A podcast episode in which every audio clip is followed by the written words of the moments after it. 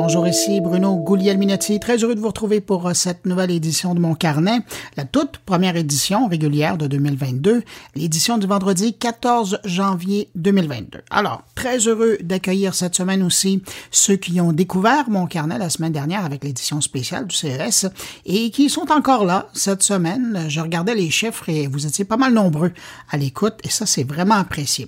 Alors, cette semaine, au sommaire, on va parler avec un Français qui habite maintenant le Québec et euh, qui était au CES la semaine dernière pour y présenter une nouvelle façon simplifiée d'ajouter du contenu virtuel aux livres, mais également à tous les autres publications imprimées. Vous allez voir, c'est vraiment prometteur comme approche. Et puis, belle rencontre avec l'animateur de Québec, Gilles Parent, qui vient de célébrer les deux ans de son podcast Parents et Amis. J'étais curieux de voir comment ça se passe pour un gars qui a passé sa vie à faire de la radio à Québec et qui aujourd'hui se retrouve parmi les 25 podcasts les plus écoutés au Canada dans le domaine du divertissement. Si vous aimez la radio, le podcast, le son en général, vous allez adorer cette rencontre, j'en suis certain. Sinon, ben, mes collègues sont également de retour pour cette émission régulière. Luc Dupont nous explique comment la diffusion en continu, le streaming, a révolutionné l'industrie de la musique. Thierry Weber revient quant à lui sur son édition du CES en ligne. Vous allez voir, c'est un complément à ce que je vous ai offert la semaine dernière. Stéphane Ricoul nous propose une réflexion sur nos jeunes et le numérique. Et puis enfin, il y a Jean-François Poulain qui nous propose une rencontre avec Daniel Lafrenière qui signe un ouvrage qui pose pas mal de questions sur le UX. Une belle façon de réfléchir sur le sujet. Alors voilà pour le programme de cette semaine. Vous me permettrez de saluer cinq auditeurs de mon carnet cette semaine. Salutations toutes particulières à Louis Allary, David de Perrault, Fétier Abdallah, Ronald de Mimo et Mathilde Beau. À vous cinq, merci pour votre écoute. Et puis merci à vous que je n'ai pas nommé, mais qui m'écoutez présentement, qui m'accueillez présentement entre vos deux oreilles. À tous, je vous souhaite une bonne année 2022 et une bonne écoute. Grosse nouvelle cette semaine qui n'a pas fait tant de bruit que ça, et pourtant, c'est le verdict d'un juge fédéral de Washington qui donne le feu vert à l'autorité de la concurrence américaine, la FTC, pour poursuivre Facebook en justice. C'est la seconde tentative de la FTC, mais comme le dit le juge dans son verdict, cette fois, les faits tels qu'ils sont présentés sont plus solides et plus détaillés qu'avant. Dans sa plainte, la FTC affirme que Meta, le groupe de Mark Zuckerberg, a illégalement racheté ou enterré les nouveaux innovateurs quand leur popularité devenait une menace existentielle. Pensez ici à Instagram et WhatsApp. Et encore plus intéressant, intéressant, dans cette plainte, on lit que les réseaux sociaux personnels constituent un type de service en ligne unique et distinct et que de contrôler plus de 65% du marché par le biais de toutes ces plateformes, ben, ça place Meta dans une situation de monopole. Voilà une bien mauvaise nouvelle pour l'équipe de Mark Zuckerberg qui tente depuis des mois, sinon des années, de faire invalider les accusations de position dominante un peu partout sur la planète. De son côté, Meta a réagi à cette cette annonce en affirmant, et je les cite, Nous sommes convaincus que les preuves révéleront la faiblesse fondamentale des affirmations. Nos investissements dans Instagram et WhatsApp les ont transformés en ce qu'ils sont aujourd'hui. Ils ont été bons pour la concurrence et bons pour les personnes et les entreprises qui choisissent d'utiliser nos produits. Fin de citation. Comme on dit dans pareil cas, dossier à suivre. Parlant de la famille Meta, il y a Mozilla qui lance Facebook Pixel Hunt, un nouveau programme pour démontrer à quel point Facebook nous espionne. L'étude qui va durer jusqu'en juillet prochain devrait permettre de colliger les données que Facebook récupère lorsqu'on utilise sa plateforme, ce qui devrait générer assez de données pour voir l'ampleur de la surveillance de Facebook et ensuite trouver des solutions pour remédier à la situation. Pour y arriver, Mozilla va utiliser l'extension Rally qui est proposée euh, pour son furteur et ainsi pourra collecter euh, les informations des utilisateurs qui voudront participer au programme. Si ça vous intéresse d'y participer, il ben, faudra d'abord télécharger le furteur de Mozilla et l'utiliser pour accéder à Facebook. Ensuite, il faudra installer l'extension Mozilla Rally et vous inscrire au projet Facebook Pixel Hunt. Et Mozilla assure les participants que seules des données anonymisées seront extraites des bases de données produites par la suite pour utiliser et étudier les données. Le grand patron de la Xbox, Phil Spencer, est venu donner des nouvelles du service de jeu en ligne de Microsoft cette semaine et a affirmé que le service de jeu par abonnement Xbox Game Pass va bien, mais ne remplaçait pas les ventes traditionnelles de jeux vidéo en ligne et en magasin. Selon lui, les consommateurs continuent encore en grand nombre à acheter des jeux en boîte et des versions numériques. Toujours selon lui, le marché du détail continue d'être fort et, euh, et à croître. Et il ajoute, même si les abonnements Xbox Game Pass sont en croissance, ben, les ventes sont importantes et euh, comme il le dit, nous vendons toujours des jeux physiques. Je vous rappelle qu'au Canada, le Xbox Game Pass propose l'accès à une bibliothèque de 441 jeux par le biais d'un abonnement mensuel au prix de 16,99 par mois. Parlant de jeux vidéo, une nouvelle surprenante que j'ai vue passer cette semaine, mais qui dans le fond ne devrait pas vraiment surprendre, finalement parce que Sony c'est une grosse boîte qui doit faire de l'argent. Il y a Bloomberg qui nous apprenait que le fabricant japonais relançait la production de sa console PS4 pour faire face à la pénurie de sa console PS5. L'idée étant de combler le vide d'approvisionnement et de garder les joueurs au sein de l'écosystème PlayStation. Sony aurait averti ses fournisseurs dès la fin de l'année passée, alors que normalement, le fabricant de la PS4 devait cesser la production de son appareil. Je parlais du groupe Meta tout à l'heure. Les nouvelles ne sont pas toutes mauvaises cette semaine à leur sujet. Il y a Instagram qui s'est vu déloger TikTok de la pole position et qui est devenu l'application la plus téléchargée dans le monde. Et ce n'est pas rien parce que c'est la première fois en deux ans que TikTok n'est pas en première place du classement.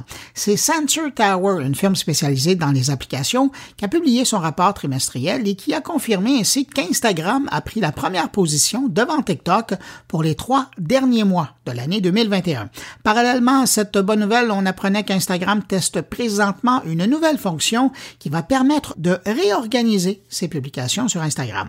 Il serait donc possible de réarranger ses photos dans un ordre euh, autre que celui euh, de base, là, qui est euh, chronologique, sur le même principe que vous pouvez bouger les icônes sur votre appareil de téléphone intelligent, eh bien, vous pourriez déplacer l'ordre de vos photos dans votre compte Instagram. Pour le moment, il n'y a pas de date de sortie officielle, mais la chose est déjà en test auprès de certains utilisateurs.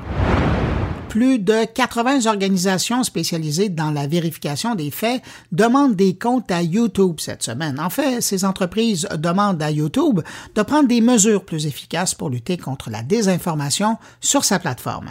C'est par le biais d'une lettre que les 80 signataires lancent l'alerte devant une désinformation grandissante en ligne depuis le début de la pandémie, il y a deux ans, je vous rappelle. Et YouTube est particulièrement interpellé par les organismes qui décrivent la plateforme comme l'un des principaux vecteurs de désinformation en ligne dans le monde. Les signataires réclament que YouTube prenne immédiatement des mesures à la hauteur du problème et demandent une feuille de route qui pourrait être établie avec eux qui sont des spécialistes de la vérification des faits. Chez YouTube, on a répondu que la vérification des faits est un outil crucial pour aider les spectateurs à prendre leurs propres décisions en toute connaissance de cause, mais c'est une pièce d'un puzzle beaucoup plus vaste pour lutter contre la propagation de la désinformation. Et d'ailleurs, YouTube affirme que aujourd'hui, ben, la désinformation est moins présente sur sa plateforme et ne représenterait que 1% de toutes les vues sur YouTube. Je termine avec cette nouvelle inusité qui me permet de vous rappeler tout l'argent qui se brasse sur les plateformes de diffusion en direct et de partage de photos. Cette semaine, on apprenait que la Twitcheuse russe Amuran, euh, qui est devenue célèbre sur la plateforme Twitch en diffusant en bikini de son jacuzzi, a annoncé qu'elle était maintenant copropriétaire d'une entreprise de fabrication de jouets gonflables pour piscine. Là, on parle pas de placement de produits dans son jacuzzi, mais plutôt qu'elle a carrément acheté une partie de l'entreprise. Avec quel argent, me direz-vous? La dame génère beaucoup de revenus si on se fie à une entrevue qu'elle a accordée au blog financier Investment Talk en juin dernier. Selon la dame, Patreon lui rapporterait 189 000 dollars par mois, TikTok, Twitch et YouTube ensemble représenteraient 133 000 dollars par mois et entre 10 000 dollars et 25 000 dollars proviendraient mensuellement d'Instagram. À ça, il faut ajouter Twitter qui rapportera entre 5 000 et 15 000 dollars et son compte OnlyFans qui lui rapporterait 1,1 million de dollars par mois. Faites le calcul, on passe au-dessus de la barre des 1,3 million de dollars par mois en revenus provenant de publicité et de ses fans. Pour la première entrevue de la semaine, c'est presque la suite de la semaine dernière. On va aller rejoindre un Alsacien qui vit maintenant en Mauricie et qui est patron d'une boîte qui cherche à simplifier l'ajout de contenu virtuel aux livres et autres publications imprimées. Je dis la suite de la semaine dernière parce que justement, la semaine dernière, il était au CES de Las Vegas pour présenter cette nouvelle approche. Allons de ce pas rejoindre le patron de Jollyfish Europe. Bonjour, Michael Bechler. Bonjour. Michael, vous étiez à Las Vegas la semaine dernière au CES dans le Eureka Park pour présenter euh, votre produit, votre solution dont on va parler euh, dans, quelques instants. Mais je suis curieux, qu'est-ce que vous retenez de votre passage au CES? Alors, de mon passage, euh, alors c'était la première fois que j'allais j'allais au CES, donc on en a plein plein les yeux. C'était la première fois que j'allais à Vegas aussi, donc ça fait beaucoup ça, ça, fait, ça fait beaucoup de choses euh, à assimiler. Maintenant, le contexte euh, du Covid euh, est un peu particulier. Donc, moi, j'ai eu quelques moments d'angoisse avec mon équipe pour, pouvoir repartir, hein, puisqu'un test positif et on était tous coincés à Vegas. Mais au-delà de ça, c'était c'est forcément impressionnant. Il y a des choses assez fabuleuses à voir. Et moi, j'ai beaucoup aimé tester tranquillement la, la, la BMW euh, électrique là euh, qui change de couleur. C'était assez assez fabuleux de pouvoir se balader tranquillement dans les rues de Vegas avec un bolide à 100 000 dollars. Alors là, là c'est le participant qui, qui, qui parle, mais pour l'exposant, est-ce que vous trouvez que dans cette version euh, un peu particulière, là, différente de ce qu'on a connu auparavant, est-ce que vous trouvez que ça a valu la peine de vous rendre et, d'être présent?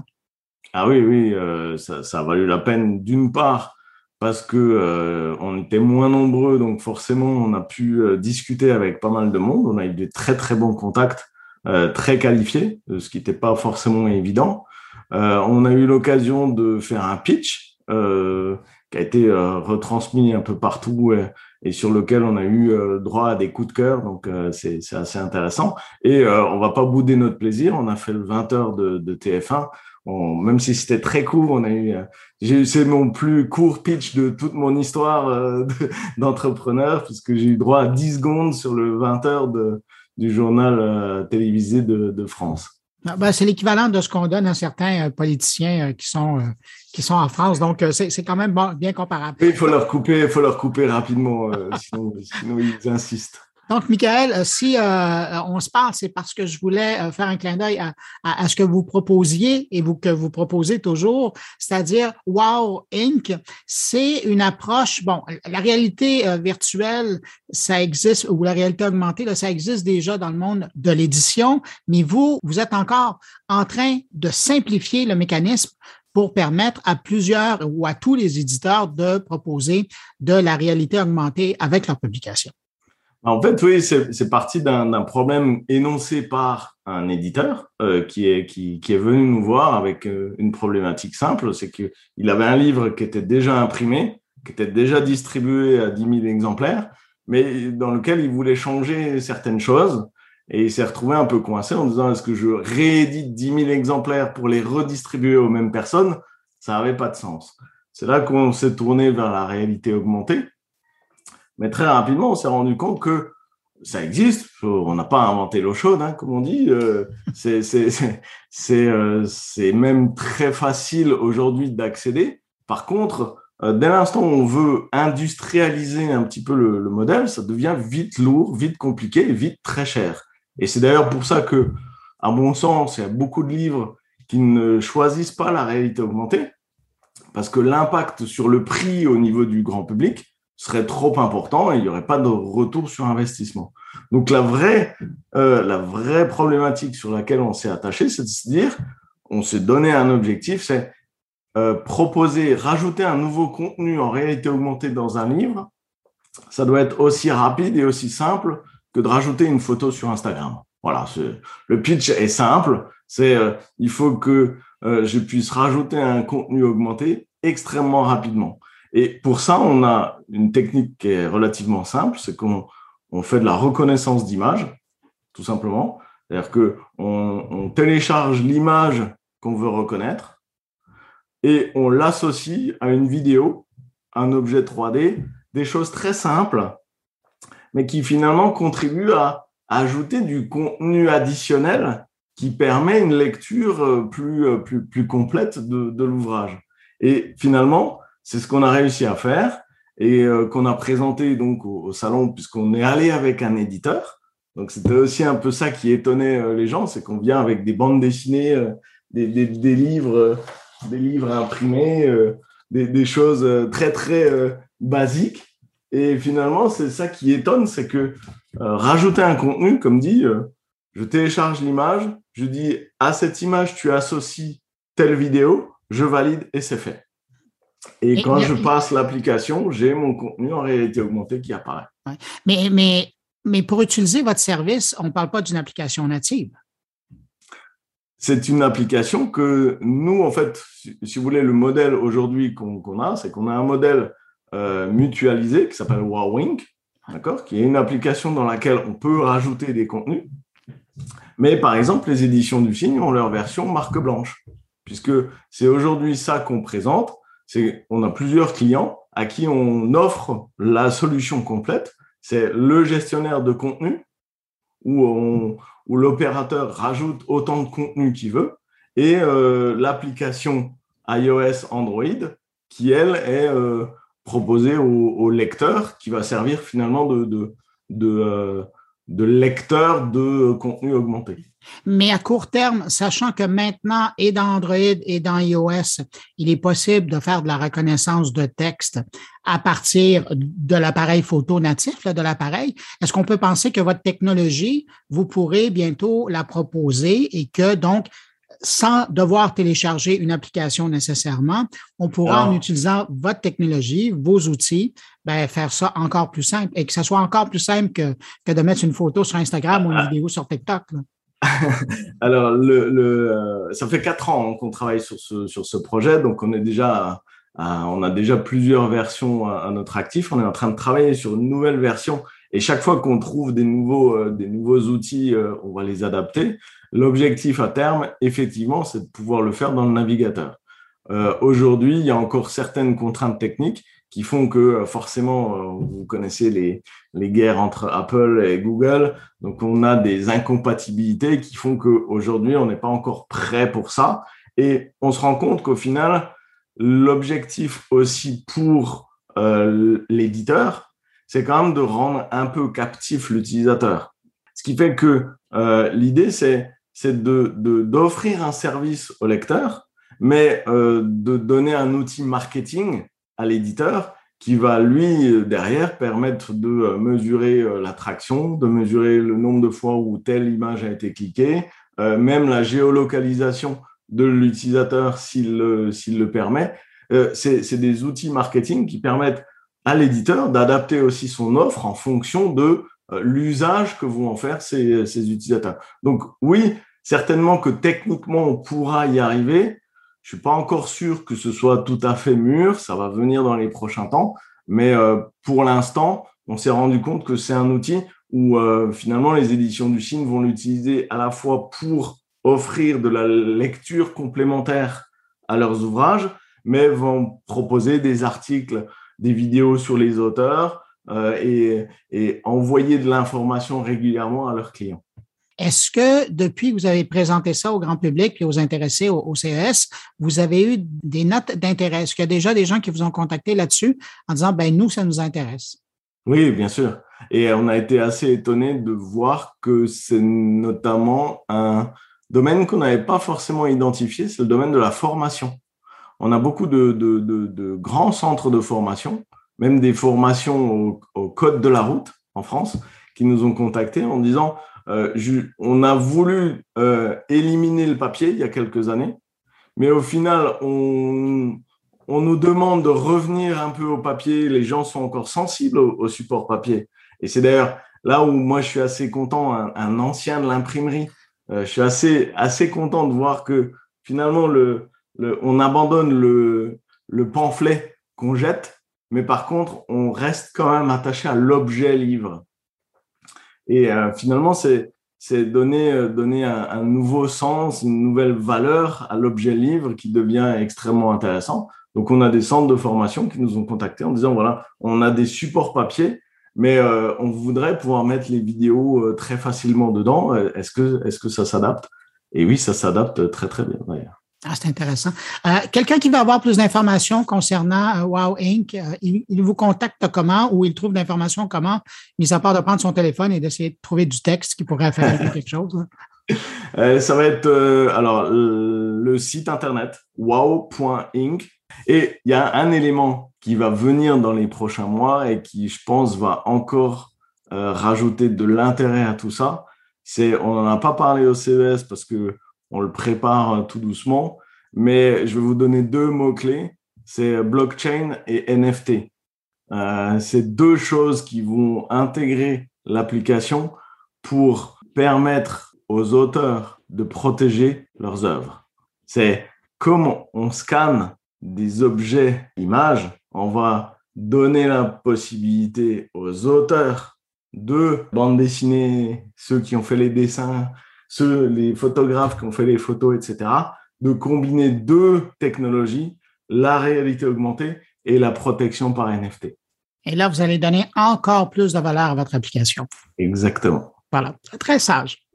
Michael Bechler, qui est président de Jellyfish Europe, je vous remercie d'avoir pris du temps pour répondre à mes questions.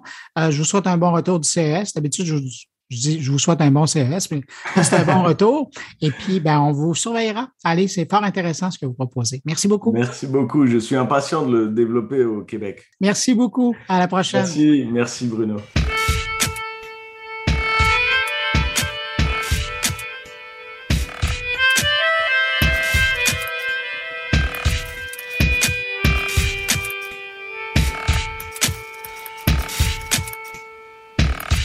De Trois-Rivières, on poursuit notre route sur la 40 pour se rendre jusqu'à Québec, où se trouve mon prochain invité. Cette semaine, en reprenant mon retard de lecture sur les réseaux sociaux, je suis tombé sur une publication de l'animateur Gilles Parent qui parlait de son podcast et au passage remerciait ses auditeurs après plus de deux ans de diffusion en ligne.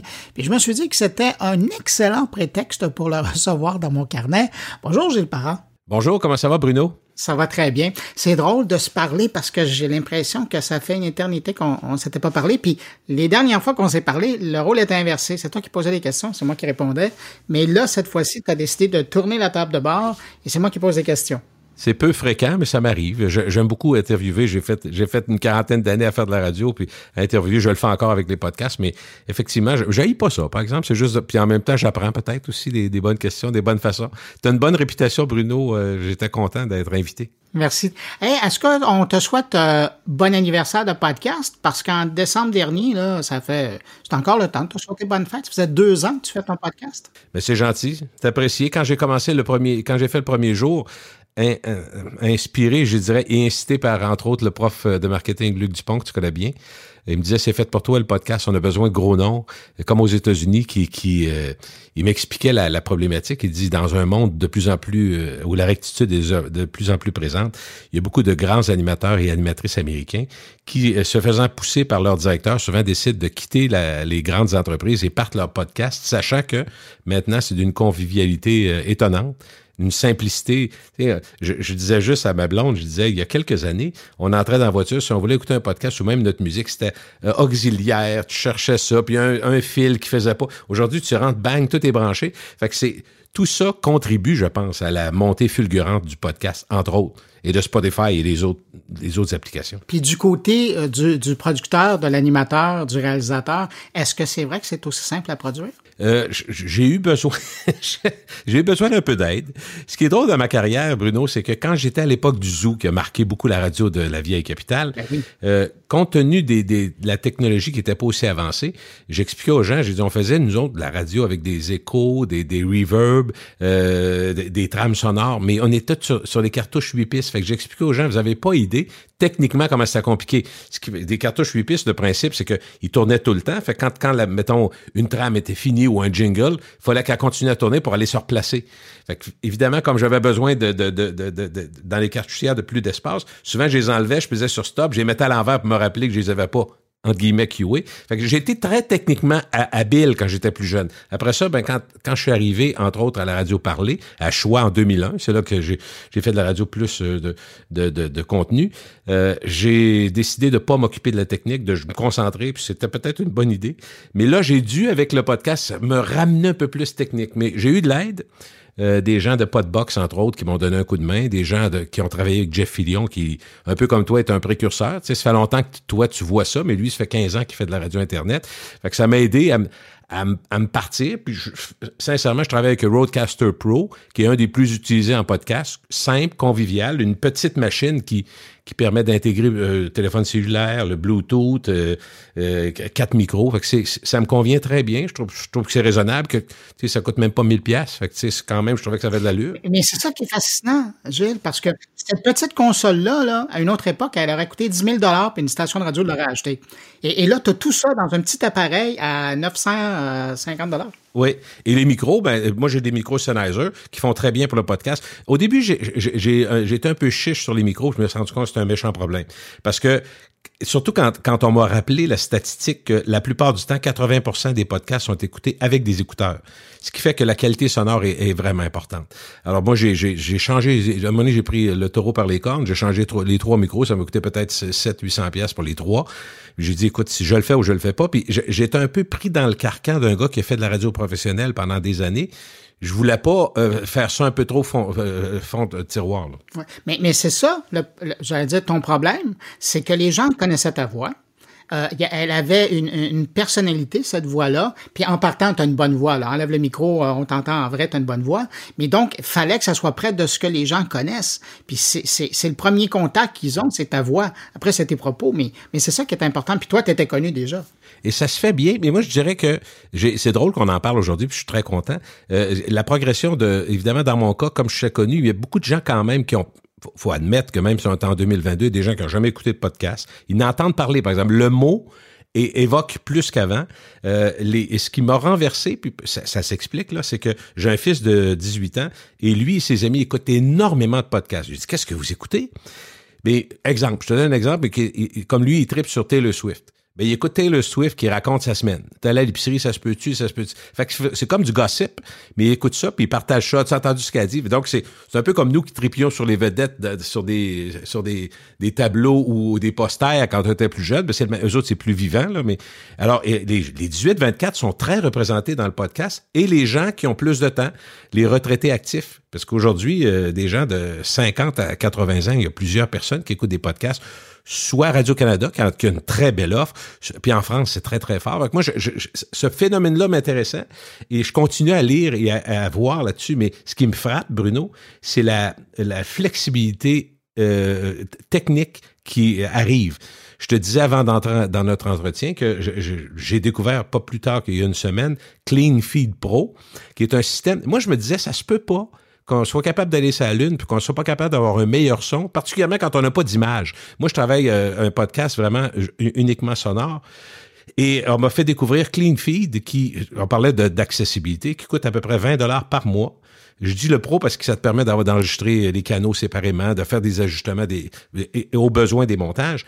Mais dans le fond, ce que ça, pour, pour expliquer aux gens, c'est que quand tu branches ça sur juste du, un, Wi-Fi qui a de l'allure, des écouteurs puis un micro, puis même des écouteurs très simples, des écouteurs euh, pour Xbox, des écouteurs normaux euh, avec lesquels les gens travaillent.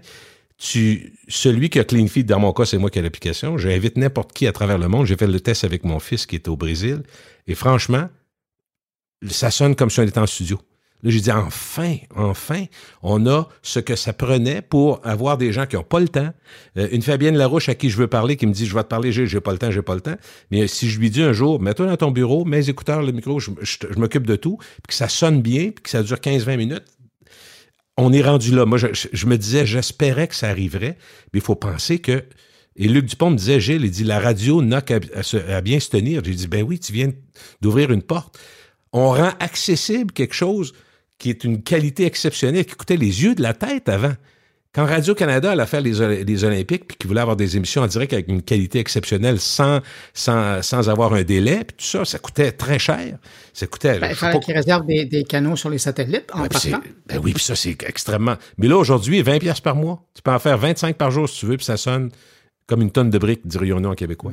Euh, écoute, avant de parler de ton podcast, moi, je veux savoir d'où vient l'idée. Parce que euh, il y, a, y, a, toute une partie de ta vie qui est la plus grande partie de ta vie où tu as fait de la radio. Il y, a, y a un moment où tu t'es retiré. Puis là, aujourd'hui, ben, il y a deux ans, tu as décidé de revenir au podcast. Qu'est-ce qui a fait que tu as décidé de dire, mis à part Luc Dupont, qu'est-ce qui a fait que tu as dit, ben, c'est là, je m'embarque?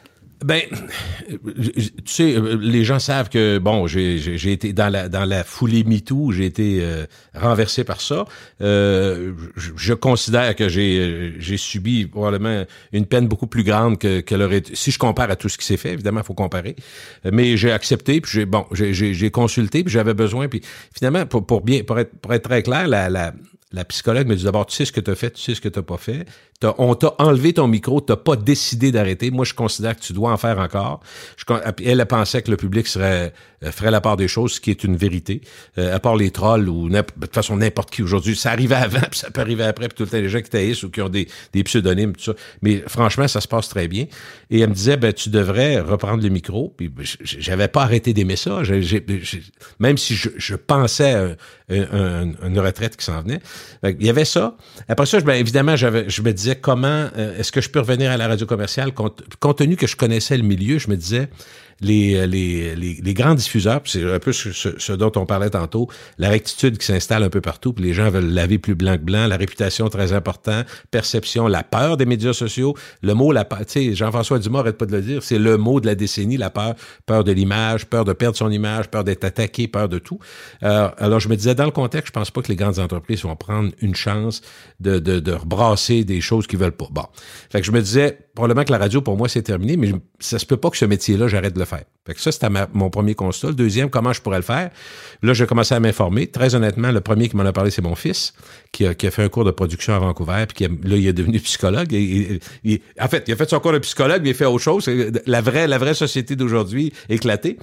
Mais lui, il m'avait dit, il dit, podcast, ça serait parfait pour toi. J'écoute Joe Rogan, qui est peut-être un des plus écoutés aux États-Unis, qui fait à peu près 20 millions par année. Lui, on, parle du top, là. Et, euh, puis il me disait, écoute, c'est un genre. Il dit, puis là, il m'a guidé un peu là-dedans. Puis il m'a poussé. Honnêtement, il m'a poussé. Il m'a comme dit, débarque de ton pyjama, puis vas-y. Puis Luc Dupont a poussé aussi. Mais la révélation avec Luc Dupont, c'est qu'à un moment donné, il devait me parler 10 minutes. Puis il a senti que j'avais de l'intérêt, puis on a parlé une heure et demie de temps. Il a tassé une réunion qu'il avait. Il a, été vraiment majeur. Il a dit, je vais prendre le temps de te, te convaincre. Puis à partir de là, ben, le reste a suivi. Mais il m'a dit un conseil que j'ai gardé. Il dit si tu embarques là-dedans, dépose toujours la même journée, puis sois toujours là. Parce que trop de gens, comme dans les blogs, qui ont commencé Ah, je vais faire un blog sur la pêche à la mouche, puis c'est le fun, mais après trois semaines, Ah, j'ai pas le temps, quatre semaines plus tard. Finalement, combien tombent? Je pense que c'est 90% qui tombent parce que c'est très difficile. Moi, je le fais une fois par semaine, sincèrement, avec la recherche. Comme je suis un journaliste de métier, même si j'ai fait plus de l'animation, ça demande du temps, j'aime ça. Ça, ça me garde éveillé, ça me garde heureux. Euh, alors, j'adore ça, j'aime ça. Puis ça fait deux ans, je suis même surpris moi-même de commencer ma troisième saison. Puis je suis content de voir, évidemment, quand on le fait, on espère que des gens écoutent ça et qu'ils aiment ça, sinon, sinon ça tient pas à route. As-tu l'impression que le podcast te permet de, faire des choses euh, que tu pourrais pas faire à la radio? Absolument. J'avais en fait, pas tout. En fait, la radio avait beaucoup d'avantages. L'adrénaline du direct, l'adrénaline d'une démission, l'adrénaline d'un décès soudain, euh, se de bord, faire des entrevues sans avoir rien de préparé. Donc, le métier, ça, j'ai adoré ça. Une tempête de neige. jamais je vais renier ce que j'ai aimé à la radio. Par contre, des longues entrevues, j'aimais ça. Mais les dernières années, mes patrons disaient, oh, là, ça commence à être long. Fais ça moins long, short and sweet. Puis, euh, des fois, ce qui m'a rendu fou un peu, là, je vais être bien honnête, puis plusieurs l'ont peut-être déjà entendu dans leur métier je disais, je trouve que tu un, parfois un peu trop intellectuel. Sois moins brillant. Le public est plus, euh, aura les pâquerettes. Là, je me disais, ben, voyons donc. J'ai pas besoin de rejoindre tout le monde, surtout en podcast. Fait que là, je me disais, c'est ça que j'aime du podcast. Moi, je fais des entrevues avec des gens que je trouve intéressants. Mon, mon thème à moi, c'est intérêt. Donc, ma job à moi, c'est de rendre ça intéressant, et d'aller chercher des gens que je considère intéressants. Puis je me sers des réseaux sociaux uniquement pour faire la promotion, pour essayer de vendre aux gens l'idée de l'écouter. Pourquoi vous devriez écouter Éric Dupont? Ben, c'est parce que c'est un gars qui a fait des études pendant 20 ans, qui est devenu presque milliardaire, puis qui aujourd'hui fait du bénévole. Tu sais, il y en a qui ont des histoires exceptionnelles, puis il y en a qui c'est... Fait que je, trouve que le temps, c'est un peu comme au baseball, le, le podcast, t'as pas de temps. Il n'y a pas d'horloge. Moi, je me dis, j'arrête quand je sens que c'est fini. C'est mon intuition, c'est ce qui m'a bien guidé dans ma carrière. Mais souvent, ça dure entre 30 et 45 minutes dans mon cas. Mais des fois, une heure et demie. Quand j'ai fait la carrière d'André Arthur, ça a été une heure quarante-cinq. Jeff Fillion, une heure quarante. Mais c'est des gens qui, qui ont des carrières. Puis je me dis, le podcast a permis à bien du monde de savoir plein de choses qu'ils ne savaient pas. On connaît ce qui est dit publiquement, mettons, d'un Jeff Fillion ou d'un André Arthur, mais on ne connaît pas les débuts, pourquoi ils ont fait ça. Euh, André Arthur, c'est intéressant de savoir ce que son père a été pour la, politique québécoise. Ça fait, je trouve que le podcast, dans mon cas, me permet d'aller plus loin. Ma surprise, écoute Bruno, ça c'est une vraie surprise, c'est que souvent les plus longs podcasts que je fais sont les plus écoutés. Parce que les gens vont dire, ceux qui sont habitués à la radio, vas-y, short and sweet, snappé, un petit 10 minutes. Puis je comprends les contraintes de la télé et de la radio. Souvent, c'est, on rassemble ça, puis on va chercher la phrase punchée. Mais en podcast, c'est exactement le contraire. Ça m'a permis de, malgré les apparences, de me calmer un peu. Parce qu'on est dynamique. Quand on fait ça, on veut, c'est un show à hein, la radio, il faut que ça soit dynamique. Mais là, j'ai comme, je m'efforce à chaque fois, puis je réussis pas toujours de prendre le temps de laisser les gens, de laisser des blancs, laisser répondre les gens, pas trop intervenir pour les couper. Ça, c'est difficile parce qu'en radio, on est habitué d'être vraiment, vraiment euh, euh, saccadé, rapide. Et cette lenteur-là me va bien et euh, je trouve est une des forces du podcast. C'est intéressant parce que tu mentionnais deux entrevues que tu as faites avec euh, Jeff Fillion, avec euh, André Arthur, euh, deux entrevues que j'ai aimées parce que justement ça parlait du parcours d'hommes de, radio. mais ça, c'est deux personnes que moi je vois comme des conteurs modernes. Tu sais, c'est des gens qui sont là pour donner, pour raconter. Oui, comme Régent Tremblay, très bon exemple, des, des conteurs exceptionnels. Régent Tremblay en est un autre. Exactement.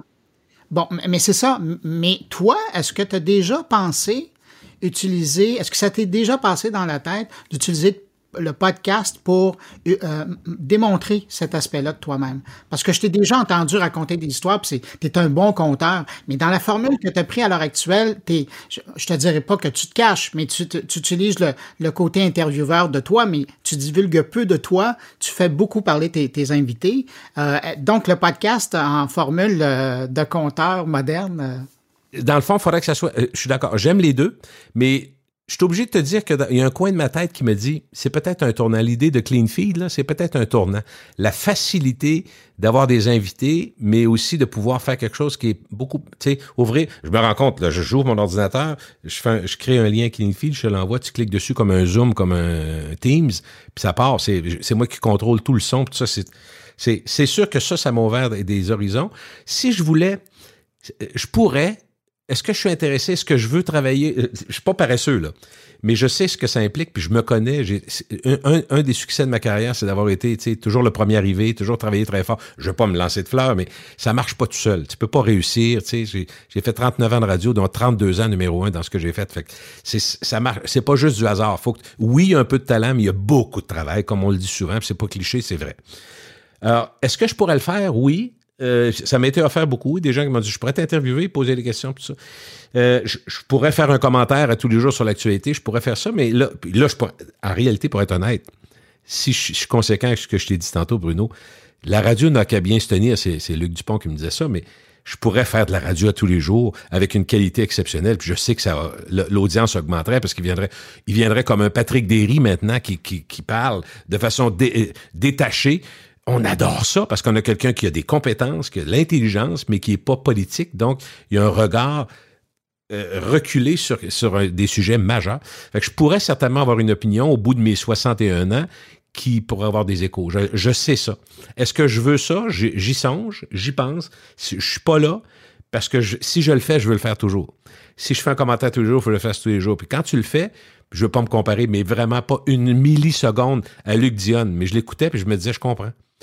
S'il doit écrire 600 pages par jour pour faire District 31, ça se peut qu'il soit complètement brûlé, puis on n'a pas un mot à dire. il peut briser notre plaisir d'écouter ça tous les soirs, mais c'est fou la charge de travail. Fait que je me dis, je suis pas là, là. Je suis pas en train de te dire que je suis débordé, mais vraiment pas. Mais peut-être que j'aime ça aussi, faire ce que je fais là. Là, mon problème actuellement, j'ai une congestion d'invités à venir. C'est parce que le succès amène le succès. Tu sais comment ce que c'est? Ça fait des mois que je veux parler à, un Steve Barakat, qui est une superstar asiatique. Tout le monde connaît son nom parce qu'il a un nom euh, mais on sait pas comment ça se fait que c'est une star là-bas. Je vais y parler. Mais là, avec Feed, là, ça sonne. Je vais l'avoir comme s'il était en studio. Puis il me parle de la Polynésie française. Je vais, enregistrer ça la semaine prochaine. Fait que, tu vois-tu, c'est un beau problème. J'aime ça, mais je me rends compte que la congestion actuelle va peut-être m'obliger à peut-être avoir deux présences par semaine, à faire autrement, je ne sais pas. Je, suis vraiment en questionnement, puis je me... Euh, je suis content d'avoir mon âge dans le sens où je suis content d'avoir le recul pour prendre les bonnes décisions. puis en anglais, on dit euh, he's got the feeling. sais, avoir le feeling, ça veut rien dire, ça veut tout dire. Mais je pense que le mot, le meilleur mot pour nous, c'est intuition. Quand est-ce qu'on arrête l'entrevue? Quand est-ce que de quoi on parle? Euh, comment on fait ça? Euh, est-ce que ça serait intéressant de parler de ça? Fait que c'est ça l'intuition, de savoir qu'est-ce qu'il faut faire. Puis ça, je pense que les grands communicateurs radio l'ont. Puis euh, je dis pas que les communicateurs, communicateurs télé ou communicatrices télé l'ont pas, mais souvent sont bousculés par le temps. Fait que tu déploies pas autant ton talent, je pense. Non, puis il y a aussi la contrainte du temps dans la radio commerciale qui existe, puis de toute façon, tu l'as abordé tout à l'heure, qui n'existe pas dans le podcast. Le podcast, c'est vraiment toi qui vas le sentir. Là. Si une semaine, tu fais 30 minutes, puis si l'autre semaine, tu fais une heure 30 avec un invité, c'est parce que tu l'as senti. Tu l'as senti disponible, tu l'as senti ouvert, tu sentais que tu pouvais ouvrir des portes, puis que lui allait t'accueillir dans ces questions-là.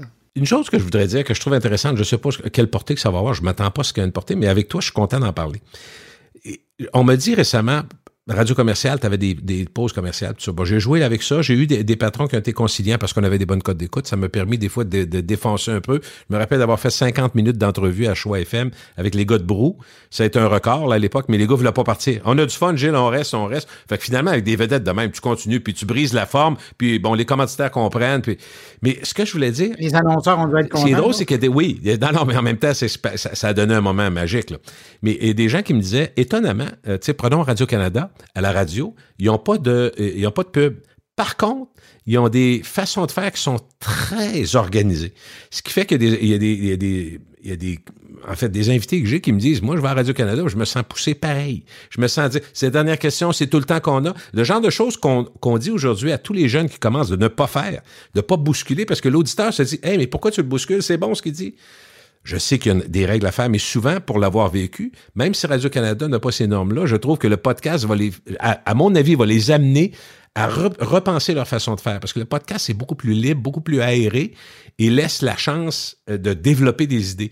Mais souvent, c'est pas une critique négative, pas du tout. C'est une contrainte que même des gens de Radio-Canada que je connais bien me disent. Nous on est, bulletin de nouvelles s'en vient, on bouscule, les invités sont bousculés, dépêchez-vous. puis ce côté-là, euh, en podcast, je me dis, ça me frappe plus quand j'écoute la radio, même la télé. Euh, Patrice Roy et ses invités, ben, ces dernières questions, on n'a plus le temps. On est, je sais qu'il y a des contraintes de temps, je sais tout ça. Mais quand tu écoutes beaucoup de podcasts, comme certains me disent, ça devient, on va dire un mot à la mode chez les jeunes que je ne suis pas, ça devient gossant. Tout le temps se faire dire, c'est la dernière question, on est pressé, on n'a pas le temps. J'ai hâte que tu me le dises, d'ailleurs. oh, je, sens que tu veux terminer. Mais non, pas du tout, pas du tout. Ben non. Ben non, j'ai le Minding Podcast, comme on dit en bon québécois. non, mais c'est ça. Ben, de toute façon, ici, ça n'existe pas le top dollar, donc je ne peux pas t'arrêter avec, euh, avec, cette décision-là. Mais euh, je, voulais t'amener ailleurs aussi, à un moment donné, parce que tout à l'heure, tu parlais de, de, la technique. Est-ce que, là, aujourd'hui, c'est, tu fais tout, là. Tu fais ta recherche, tu fais l'animation, tu fais la technique. Est-ce que tu as l'impression que tu es plus libre, euh, que tu te retrouves comme à l'époque où tu avais commencé et tu avais la console entre les mains, puis tu as l'impression que tu as vraiment tout le contrôle sur toute ta production? Oui, j'aime ça. Pour répondre à la question, j'adore ça, j'aime ça.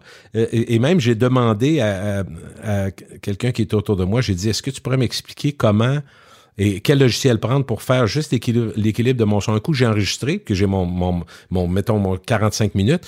Je le passer dans le tordeur, comme on dit, le, équilibrer le son, s'assurer qu'il n'y a pas de... Des fois, il y a des hauts, des bas. Euh, le mettre, euh, changer le... le, mettons, j'étais à 48 000, euh, je vais retomber à 44 000 IPS. Ça, je veux, le genre de petites choses qui font que le son est parfait. Euh, équilibrer ça, couper l'intro au début à la fin, m'assurer qu'il n'y a pas de, de, de, de, de, petites crottes à la fin au début. Fait que tout le... Un petit montage, un logiciel de montage très simple que j'ai. Puis euh, il me, il me je me souviens même pas comment ça s'appelle, euh, en tout cas peu importe. Et je l'utilise, mais, je suis content de faire ça. je me dis ok parfait là. Puis les invités des fois me disent fais-tu ce montage? Je dis j'en fais pas. Par contre, euh, des fois dans un podcast, quelqu'un il y a un chien qui jette, ça sonne à la porte, quelqu'un s'étouffe complètement. je dis garde, on continue à rouler, mais je repose la question pour repart. Fait qu'on n'arrête pas dans le fond. Fait que je dis ça, ça peut arriver. Je peux, je, très, puis j'avais peur de ça au début, mais je me rends compte que c'est très simple. C'est beaucoup plus facile qu'avant. Moi, j'ai connu la période des, des, lames avec des splices. Puis ça, tu sais, quand j'explique ça, j'ai connu les cassettes, les cartouches, des disques, les micro-sillons. Je dis ça à mes enfants, puis de quoi tu parles? c'est quoi? la, la, technique dont je la maîtrise, j'aime ça faire ça, effectivement. Puis je veux juste pas être pris euh, pour faire une entrevue majeure avec quelqu'un qui est au bout du monde puis qu'il n'y a rien qui marche. Là. Fait c'est pour ça que je lis plus de tutoriaux qu'avant. J'ai lu, tout est en ligne. Hein. Fait que j'ai, je lis sur, euh, j'ai écouté sur euh, sur YouTube beaucoup sur le Roadcaster, sur le Clean Feed, les, les questions qui sont posées fréquemment, qui peuvent.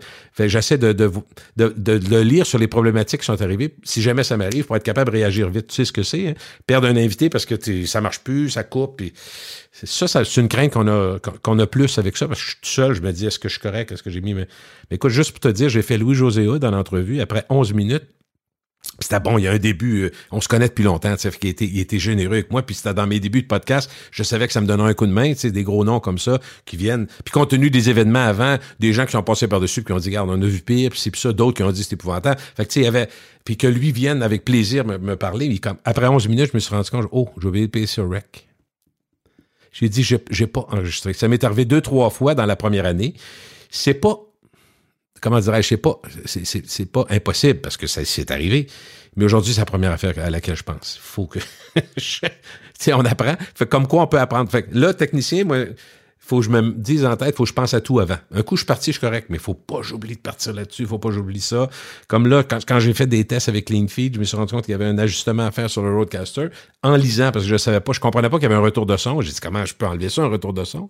Puis il y avait comme un petit mix minus, il fallait que je pèse, il était pas. Tu sais, c'est niaiseux, mais là, en lisant, ça me conforte. Donc, je, suis pas mal à l'aise avec la technique. J'aime ça, effectivement, de, de pouvoir. C'est fou, là. Quelqu'un me dit, je suis prêt, je suis là, parfait, je, branche mon ordi. Des fois, je prends mon système Roadcaster. Je suis allé, je suis allé faire des entrevues avec André Ducharme de RBO à Montréal. Je suis allé voir le maire Marchand qu'on va mettre en ligne aujourd'hui, jeudi, cette semaine. Euh, et, alors, euh, je suis arrivé avec mon Roadcaster. Ça a pris cinq minutes à l'installer, les deux micros branchés, puis on part. Fait que ça, pour lui, c'était, j'étais allé à l'hôtel de ville, ça m'a permis de voir l'hôtel de ville que j'ai trouvé fabuleux. Puis je, me suis rendu compte de la, flexibilité du système. Puis je, contrôle ça, je ferme mes affaires, je retourne chez nous, je fais, c'est vraiment, vraiment le fun. J'aime ça, j'aime vraiment ça. Puis je, suis content de voir que les gens en parlent. J'avais peur au début que les gens disaient, c'est bien trop long. Ma blonde me disait d'ailleurs, hey, tu peux pas, faut que tu fasses ça plus court. Mes frères me disaient, il me semble qu'après 20 minutes, c'est long. Mais si c'est bon, non. Puis, mais j'avais, j'étais à moitié convaincu. J'ai travaillé dans la radio commerciale pendant 39 ans. Là. Mais je me rends compte que non. Les gens l'écoutent. Plusieurs me disent, j'en télécharge. Quand je monte au chalet, je m'envoie à la Baie-Saint-Paul, j'écoute ça en m'en allant, ça, passe comme deux minutes. Je monte à Montréal, euh, je me, je me tape mon Gilles, euh, telle entrevue, j'avais pas écouté avec euh, François Pérusse, j'ai écouté ça. Non, il m'a dit, j'ai écouté François Pérusse. Il a parlé des Beatles, il dit, je capotais, je savais rien de ça. Que c'est lui qui était là avec George Martin quand ils ont fait l'offre des Beatles. Mais, mais moi non plus, je savais pas. Ma job à moi, c'est d'aller là où? On peut aller. Fait c'est ça un peu le podcast aussi. Si tu as du temps, ceux qui n'ont pas écouté François Perru, je vous le dis en passant, là, si vous. Il y, a, vraiment beaucoup d'informations, puis tu te rends compte que c'est un talent d'exception. D'exception. Il n'y a pas d'autre mot que ça. Puis c'est un gars très, très humble. Très, je ne disais pas qu'il est misanthrope, mais lui-même avoue qu'il est bien tout seul. Puis vraiment, c'est un, un, phénomène. Mais il y a tellement à dire, puis à, nous apprendre. Je reviens sur quelque chose que tu as dit tout à l'heure quand je pense que c'est Luc Dupont qui t'avait dit euh, faut arriver dans le podcast parce que de plus en plus aux États-Unis, il y a des personnalités qui en font.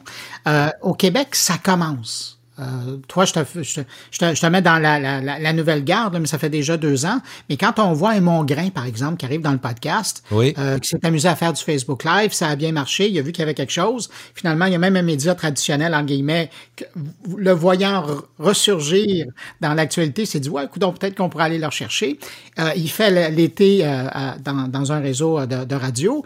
Et puis là, ben, entre ces saisons de radio, là, il se met au podcast. Il a l'air à aimer ça. Comment tu vois ça, de voir des, des, des personnalités québécoises débarquer comme ça? Moi, je suis très content. Je suis très content. Est-ce, est qu'il, moi, je pense qu'ils trouvent là une liberté qu'ils n'ont pas ailleurs. Puis quand on parlait des, des, animateurs américains, certains veulent pas faire de concessions. Donc, ils savent que leur nom, puis j'ai lu quelques histoires pour dire ça, j'invente pas ça, mais des gros noms à Chicago, entre autres un animateur qui était là depuis une vingtaine d'années. Puis il y avait tellement de contraintes de cette direction. Ça, on n'aime pas ça. Lui, t'aurais pas dû l'interviewer, c'est pas un bon client. Puis ça fait que finalement, il dit, regardez, faites votre job, merci pour ce que vous avez fait pour moi. Moi, je m'en vais lancer mon podcast avec mon nom. Mettons Jack Raw, puis .com. C'est tout, c'est simple. Et podcast aujourd'hui, là, ça fait peur à personne. 80% des Américains savent c'est quoi un podcast. Fait que, tu sais, ça veut pas dire qu'ils écoutent à tous les jours, mais il y en a qui en écoutent beaucoup. Fait que finalement, eux autres se disent, ça, je vais être ma propre entreprise, je vais faire mes propres affaires à mon rythme, à mon, euh, puis avec des clean feeds de ce monde dont on parle, tout ça devient encore plus facile. Alors, moi, plus il va en avoir, mieux c'est. Moi, on me dit que, on me dit, ça s'explique. Euh, celui qui était le plus performant, c'était Mike Ward au Québec avec ses, ses vidéos. Ça fait, ça a quand même quelques années qu'il est là. Alors lui, il, il, a pris le temps de, lancer ça. Quand on parle de Rogan aussi, c'est un gars qui est là depuis 15 ans, facile. Fait que tu sais, tu, bâtis avec le temps. Fait que moi, je, pense qu'il n'aura jamais trop. Et et je crois aussi qu'avec la, les possibilités actuelles, on va avoir du monde, il va en avoir de plus en plus qui vont faire ça. Des fois, juste comme loisir, parce que moi, dans mon cas, c'est pas rentable. J'ai quelques clients, euh, de temps en temps, qui vont venir payer la base de ce que ça me coûte, mais je le fais pas pour ça. Je le faisais pour me ramener public, pour continuer à faire ce que j'ai toujours fait dans ma vie, parler, interviewer. Puis, euh, je dirais, euh, d'une certaine façon, on le fait pour. On est content. C'est un, peu comme un peintre, comme quelqu'un qui fait de la. D'une certaine façon, on, fait de la, création. On, on, est dans le monde du divertissement plus là, mais euh, quand les gens me disent j'ai appris quelque chose, j'ai aimé ça que tu prennes, ben, j'ai pensé.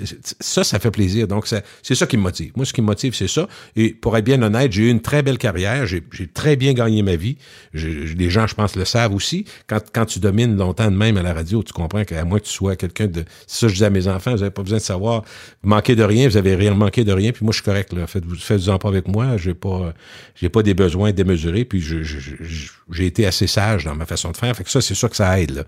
J'ai pas de pression économique de, de, de, vendre puis de mon âme au diable, puis faire des entrevues avec des gens inintéressants, mais qui vont me donner trois, quatre pièces. C'est pas ça. Là. Je, vais, je veux y aller professionnel. J'espère qu'il va y avoir de plus en plus de gens qui vont, qui vont venir euh, faire du podcast. Est-ce que tu te considères comme un podcasteur professionnel maintenant? Oui. Euh, ça dépend. Je, je, dirais non. Puis en même temps, je me dis, il faut choix honnête pour écouter euh, certains qui en font. Euh, prendre un micro, ouvrir le micro, parler. C'est un peu comme. Je, compare ça à des blogs au départ. Les blogs ont été plus populaires il y a 10-15 ans, mais tout le monde pouvait faire un blog. Puis ce qui était dur, c'est de le. Euh, mais en même temps, je me rends compte que euh, ce que ça prend, dans mon cas, ce qui m'aide, mettons, disons juste, disons juste, le nombre de personnes que j'ai déjà interviewées à la radio, le nombre de personnes que je connais qui me connaissent, le nombre de personnes qui, qui viennent voir ce que je fais puis qui se rendent compte que oui, Régent Tremblay, oui, Sylvie Lavallée, oui, Isabelle Huot, oui, euh, Ricardo Troggi, plein de gens comme ça que, les gens respectent bien, sont venus faire des entrevues, ils ont écouté puis ont dit, mon Dieu, c'est intéressant, c'est bon. Fait que moi, je pense que le fait, mon expérience, les gens que je connais, et euh, ce que je, que je donne comme produit, je pense que ça m'aide beaucoup. Fait effectivement, euh, euh, on, peut, on peut dire que dans le monde québécois du podcast, je suis considéré probablement, euh, si, si, l'écoute est une partie de, si le total d'écoute est une partie de, de, la mesure du succès, c'est sûr que c'est, je peux être considéré comme un professionnel du podcast, mais comme je vous dis, c'est pas, c'est-à-dire que c'est mon métier, mais c'est pas encore, euh, mettons que le, modèle d'affaires est pas encore euh, très, très, très fort au Québec. Mais j'y crois. Je, le pense. Je pense que ça va arriver. Je pense qu'il faut toujours avoir une certaine patience, bien que ça se développe vite. Le podcast, ça va vite. Je, pense que les agences de pub savent qu'il y a des podcasts qui sont intéressants.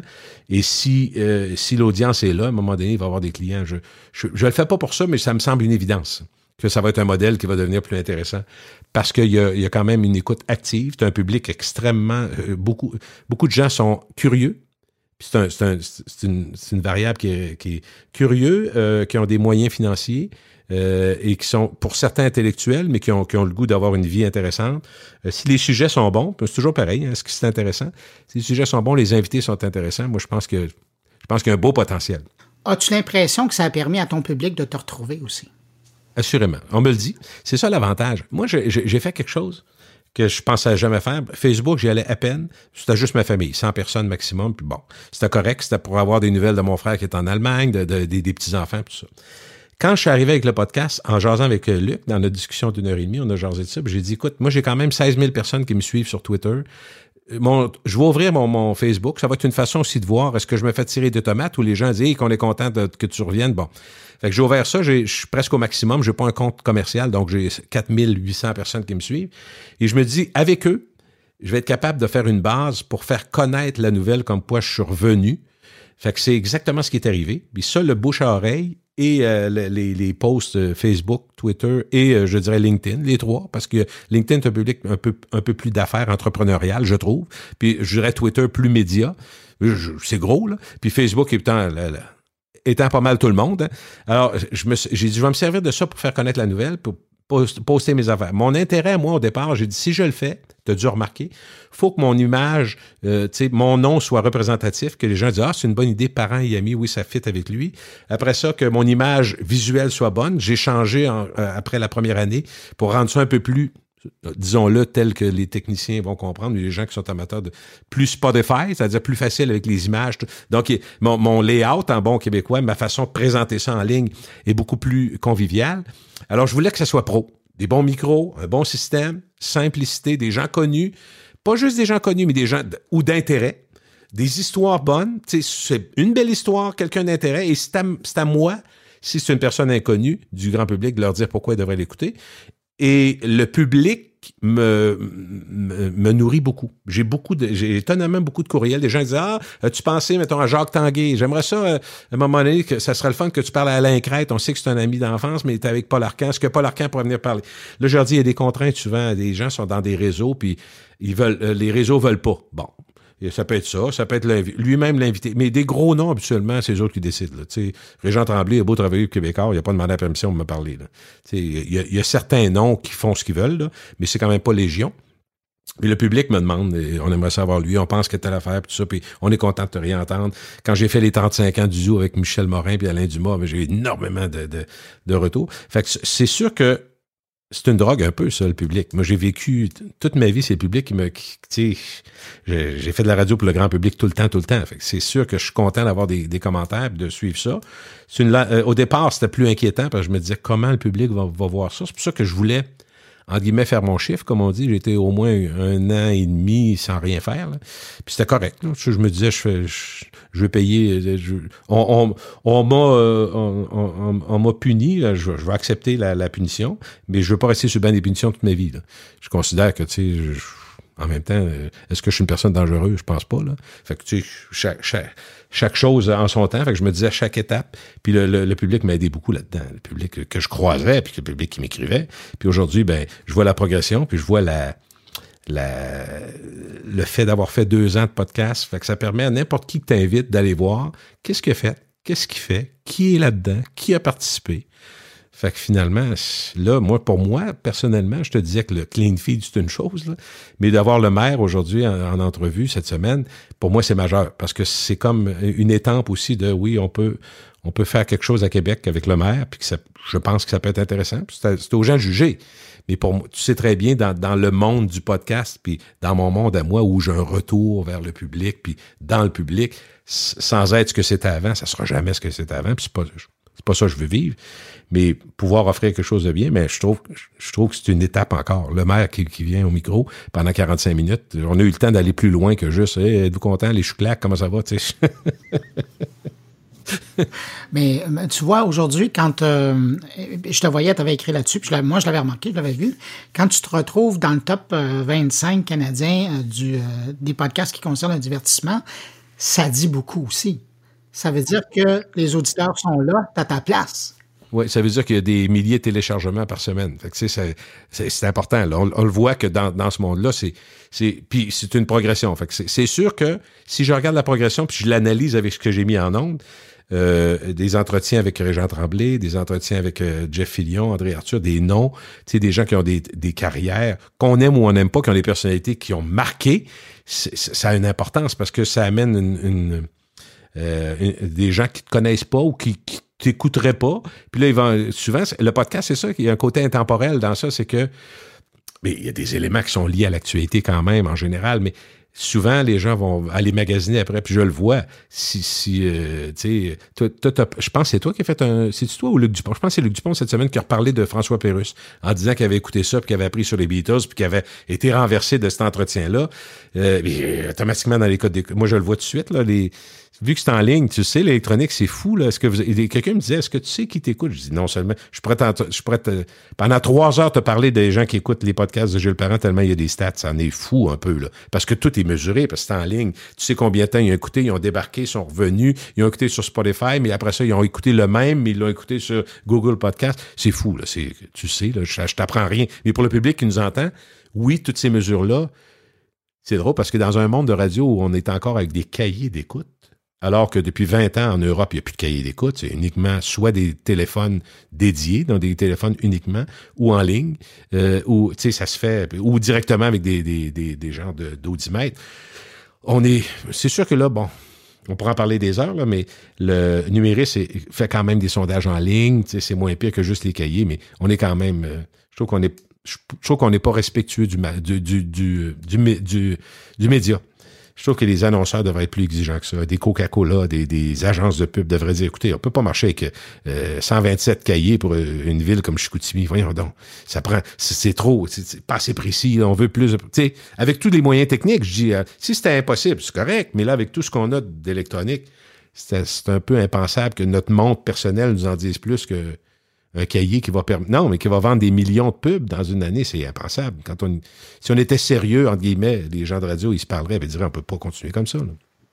Mais je suis plus là. peut-être que ça arrange des gens. Ah, peut-être. Il y en a peut-être. Quand tu es en position de domination, tu n'as pas avantage à brasser ça. Tu ne feras pas Harakiri, tu as raison. C'est probablement une partie du problème. Non, ça, c'est comme les gouvernements qui promettent de changer le mode électoral, puis finalement, une fois en place, oh, on va laisser ça. Gilles, euh, dans trois ans, il va être rendu où ton podcast? Euh, J'espère qu'il va être encore en ligne. je pense qu'il va l'être encore parce que je, me rends compte qu'à 61 ans, j'ai pas j'ai pas 87 puis dans le monde de la radio ben notre face est moins exposée donc on est capable de si la voix est encore bonne, si l'esprit est encore là, on peut euh, on peut continuer. moi, moi, je pense qu'il va être encore là. Est-ce qu'il va être est-ce qu'il va être différent? Je dirais assurément, mais différemment comment, je sais pas. Est-ce que je vais continuer comme ça une fois par semaine? Est-ce que je vais avoir euh, une opportunité de faire autre chose? Pas autre chose, mais je veux dire, de, faire une deuxième sorte de podcast. Je ne sais pas. Je me laisse tout ouvert, mais je c'est inévitable que j'ai passé ma vie en zoo, euh, pas en zoom, mais au zoo et à la jungle pendant euh, 16 ans. Mais c'était pas loin du zoo. Ouais, c'était un M. non, mais ce que je veux dire, c'est que mon travail à tous les jours, c'était de faire de la, des tempêtes d'idées, des brainstorms, créer. Fait qu'inévitablement, ça, au deuxième, ça tourne tout le temps. Qu'est-ce que je pourrais faire? Plusieurs me donnent des, des, idées qui sont faciles à dire, mais pas faciles à faire. Tu, sais. Euh, tu devrais peut-être faire ci, tu devrais peut-être, tu pourrais faire un commentaire quand tu as une grosse nouvelle, tu pourrais être en ligne, puis les gens viendraient voir, tout ça. Oui, je dis pas que ça n'aurait pas d'impact, tout ça, mais est-ce que, est-ce que je veux diluer? Euh, sûrement pas. Je puis je, vois la progression actuellement. Je, je sens pas qu'il y a une stagnation. Euh, je me dis peut-être que je peux. Euh, ce que je vois présent, mettons à court terme, deux, deux trois ans, c'est difficile de te dire, Bruno.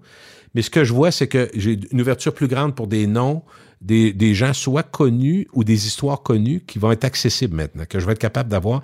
Parce que quand tu as quelqu'un, juste géographiquement, qui est très loin de toi, qui est à Paris, qui est, ou, des gens qui, ont, qui marquent, mettons, Las Vegas, c'est des Québécois qui ont des jobs fondamentaux à Las Vegas dont on sait peu. Mais si je suis capable de trouver la bonne personne en faisant une bonne recherche avec les contacts que j'ai, parce que pas juste les contacts que j'ai eus, j'ai encore plein d'amis dans ce milieu-là, malgré ce que certains pensent. J'ai une majorité d'amis qui, des fois, juste un petit contact. As-tu le téléphone cellulaire? Je suis moins dedans là, depuis euh, quatre ans, mais euh, as-tu une adresse courriel pour moi? Tout ça? Fait que c'est beaucoup de gens qui m'aident, euh, sachant que je, suis assez professionnel, puis je ferai pas n'importe quelle niaiserie. Euh, alors, ça me permet d'avoir accès à des gens. Si je pense, si je continue, donc mon travail de journaliste de recherche, moi, je pense, va m'amener à trouver des meilleures histoires qui vont m'assurer d'avoir de plus en plus de monde qui écoute parce que c'est ça, je veux, je veux varier d'une semaine à l'autre, mais je veux que le mot intéressant, le mot intérêt soit toujours au cœur de mes podcasts. Fait que ça peut être n'importe quoi. Que ça demeure un rendez-vous euh, attendu. Ouais. Puis c'est assez. T'en fais des podcasts, tu, tu fais longtemps que tu es là-dedans. Un par semaine, tout le temps, à l'année, c'est, c'est juste une bonne discipline. C'est très faisable quand moi je me considère à la retraite maintenant, retraite active. Euh, en faire plus, pour des occasions spéciales, peut-être, mais moi, je, vais essayer d'être meilleur puis d'avoir des invités qui sont plus, euh, pas plus pertinents par rapport à d'autres, mais euh, avoir une plus grande constante. Être, être plus, à un niveau plus élevé. Je pense que c'est ça mon premier, mon prochain but. Avoir un niveau plus élevé dans mes entrevues. Bon, ben, tu viens de monter la barre d'un coup. Il faut. Mais c'est toi qui m'oblige, là. J'ai pas le choix. Je garderai la citation, c'est bon ça. Gilles Parent, animateur et producteur de Parents et Amis, merci beaucoup d'avoir pris le temps de répondre à mes questions. C'était vraiment un plaisir de te retrouver après tout ce temps-là. Plaisir partagé. Merci Bruno.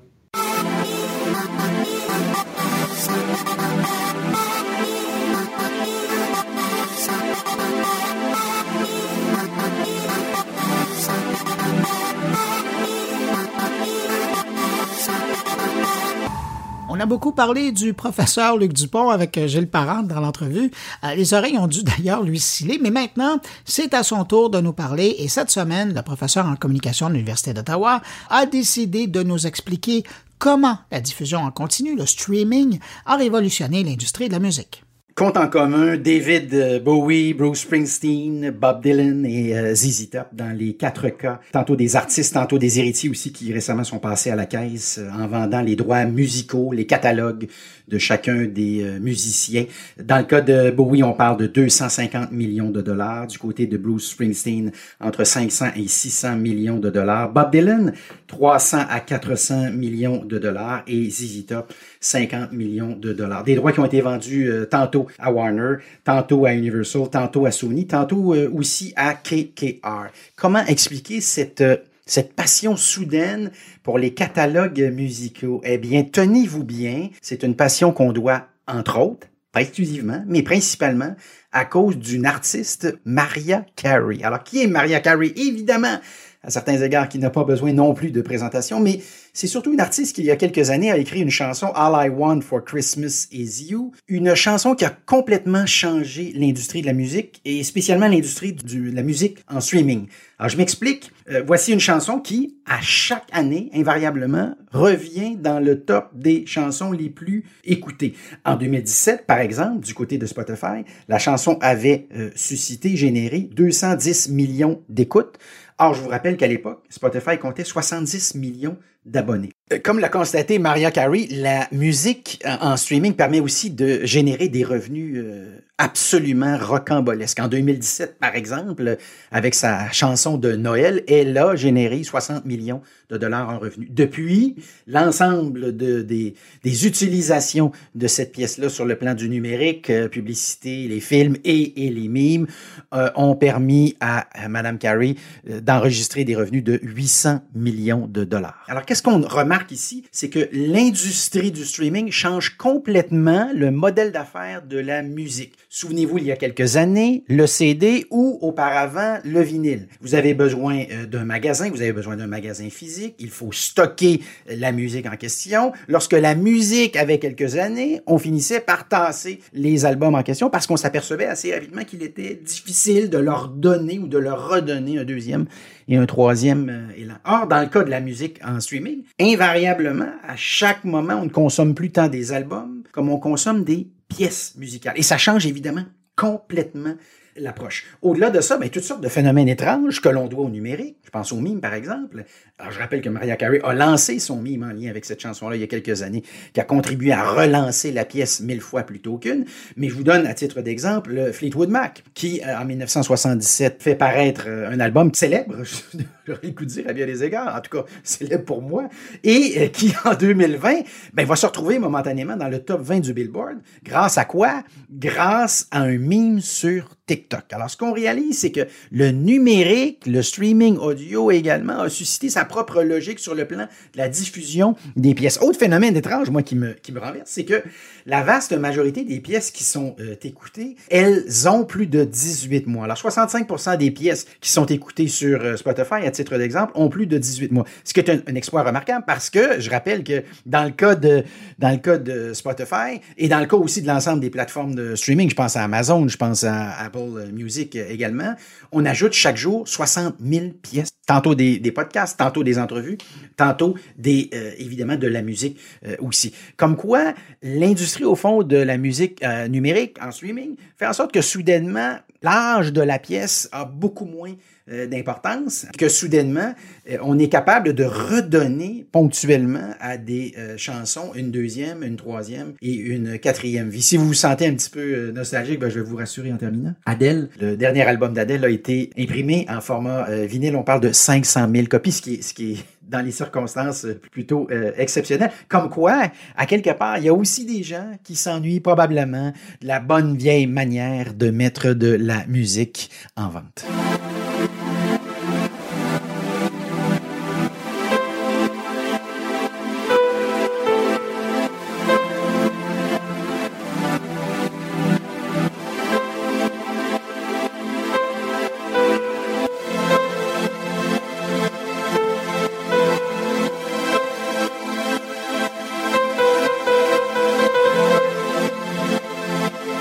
À défaut de vous l'avoir présenté la semaine dernière pour faire un 360 du CES en présentiel mais également en ligne, ben, cette semaine, il y a Thierry Weber qui revient sur son édition du CES en ligne qu'il a vécu de sa Suisse natale et vous allez l'entendre, c'est un bon complément à ce que je vous ai offert la semaine dernière. Bonjour Bruno, bonjour les auditeurs de mon carnet.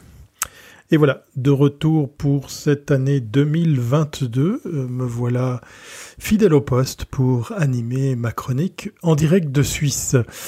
Oui, j'ai euh, très envie de vous parler pour cette toute première de l'année, euh, que je vous souhaite d'ailleurs excellente. Hein, l'année 2022, on va dire, sera un meilleur cru. Euh, j'avais très envie de commencer cette année avec un retour, mon retour du, CES, puisqu'effectivement l'hôte de mon carnet, en la personne de Bruno, a eu la chance euh, d'être sur place. Euh, merci et bravo à lui par rapport à tout ce qu'il nous a ramené, tout ce qu'il nous a montré. Et, eh bien, fort est de constater qu'effectivement, l'absence des médias était quand même assez remarquée. Euh, j'ai fait une petite liste de points euh, pour vous parler de mon expérience du CES 2022. Euh, pour la petite histoire, c'est la seconde édition que je vis à distance. Alors pourquoi ne pas y être allé puisqu'effectivement cette édition permettait le présentiel ou l'expérience en ligne, eh bien, voilà, avec mes collègues Bruno Chanel et Laurent Aymar du collectif Suisse Fortech, on n'avait pas très envie de faire les frais de cette demi-version. Euh, peut-être qu'on avait senti le, vent venir, on avait euh, eh bien euh, imaginé que ça allait pas être forcément la, même expérience. Donc pour pas être frustré, on a décidé de pas s'y rendre. À l'image de, Bruno, j'ai aussi été accrédité presse, tout en étant à, distance pour vivre effectivement cette expérience. Alors dans les points que j'ai remarqué que j'avais envie de partager avec vous, eh bien c'est ce constat qu'on a fait présentiel versus version en ligne. On a été très choqués de voir ces, stands euh, vides sur lesquels, pour certains, il y avait, euh, il y avait rien, pas de mobilier, pas d'appareil, pas de technologie présentée. Ça, c'est le constat qu'on peut faire chez, des gros acteurs. Ça a fait parler de, ça a fait jaser, comme on dit ici sur les réseaux, le fait que certains exposants proposent juste un QR code et une fois sur place, vous pouviez euh, le scanner pour voir l'objet en réalité virtuelle sur votre smartphone ça fait un peu, euh, comment dire, c'est un peu spécial comme expérience, je dois le, reconnaître quand on voit les, surfaces qui ont été louées. Je vous ai parlé de l'absence des médias, c'est vrai que ça, ça a été euh, un point sur lequel été très attentif. TechCrunch, TechRadar, Engadget, enfin tous les, tous les grands noms de, de la presse, des, médias euh, spécialisés ont décidé là aussi de pas y aller, là où les Français m'ont épaté, puisqu'effectivement il y a même TF1 alors je sais que, LCI euh, couvrait déjà euh, plusieurs éditions euh, avec justement son envoyé spécial que je salue, hein, salut Cyril. j'ai été épaté de voir effectivement TF1 redonner un petit coup de projecteur aux startups françaises, mais j'ai été très choqué de voir l'absence de, gros acteurs euh, concernant les, médias. Les marques qui ne pensent pas y retourner, ça c'est des bruits de couloir, c'est peut-être des choses sur lesquelles il faudra suivre de très près. On a évoqué Panasonic, BMW, euh, Mercedes. Alors tout en sachant qu'effectivement pour la plupart d'entre eux ils étaient présents, hein, BMW a bien marqué le coup avec euh, cette voiture qui peut changer de, couleur, mais on a beaucoup d'échos et une impression qui se confirme que pour certains de ces gros acteurs, ils n'ont plus forcément envie de, refaire les, frais ou d'oser l'expérience euh, de, retourner à Las Vegas. La petite anecdote parmi euh, toutes ces marques, c'est Tesla avec son son tunnel, son hyperloop euh, anti-bouchon. Ça, ça nous a fait beaucoup rire de voir euh, tout ça à distance, sachant que euh, contact pris avec certains visiteurs qui étaient sur place, eh bien, ils nous ont partagé une expérience relativement positive. Peut-être c'était une histoire d'horaire, on le saura jamais. Les gros acteurs frileux versus les startups en nombre, ça c'est un des derniers points sur lesquels j'avais envie de rebondir, c'est qu'effectivement, on voit euh, et on peut peut-être comprendre pourquoi les gros acteurs sont frileux, euh, n'osent pas envoyer leurs collaborateurs euh, sur, place pour des raisons de, santé sanitaire. Là où je les comprends pas, c'est l'absence de produits. C'est quand même relativement frustrant de, de louer de telles surfaces et de rien montrer. J'ai pu suivre la conférence de presse de Sony qui ben, est quand même venu avec un produit, hein, sa voiture, qui nous dit-on sera enfin commercialisée. Donc on va, on va suivre ça de très très près. Mais du coup, on peut saluer le courage et puis euh, et puis ben euh, quelqu'un disait voilà les startups ont faim. Euh, les Français étaient là aussi en grand nombre. Alors certes pas aussi nombreux que les précédentes éditions, mais les Coréens dans, dans le coin de l'Oreca Park étaient là en grand nombre et j'ai beaucoup, nous avons beaucoup apprécié effectivement la présence de, de ces startups qui ont osé faire le déplacement et qui pour certaines je suis sûr ont fait du business. Voilà, c'était ma, ma, version très très condensée du CES 2022. Euh, je ne sais pas si ça sera la dernière version, la dernière édition que je vivrai à distance. La question reste ouverte. Rendez-vous euh, en janvier 2023. Petite euh, petite parenthèse par rapport à, à, tout ça. On a moyennement apprécié, et je pense que ça a été un peu plus dur pour ceux qui étaient sur place, qui étaient en présentiel, de se voir amputer de un jour la durée du CES 2022. On a trouvé ça euh, très très maladroit, et je persiste à dire que peut-être tout ça est fait pour nous dégoûter de la version en ligne. Alors là, ça concerne pas que cette version-là, pour qu'on vienne sur place. Euh, l'année passée, j'étais à à le prétendre cette année, je l'affirme. Voilà. C'était en direct de Suisse, en direct du CES, en direct de Las Vegas, vous l'aurez compris, en direct depuis ici pour vivre une expérience, ma foi, un peu frustrante. Allez, portez-vous bien et à très bientôt si c'est pas avant.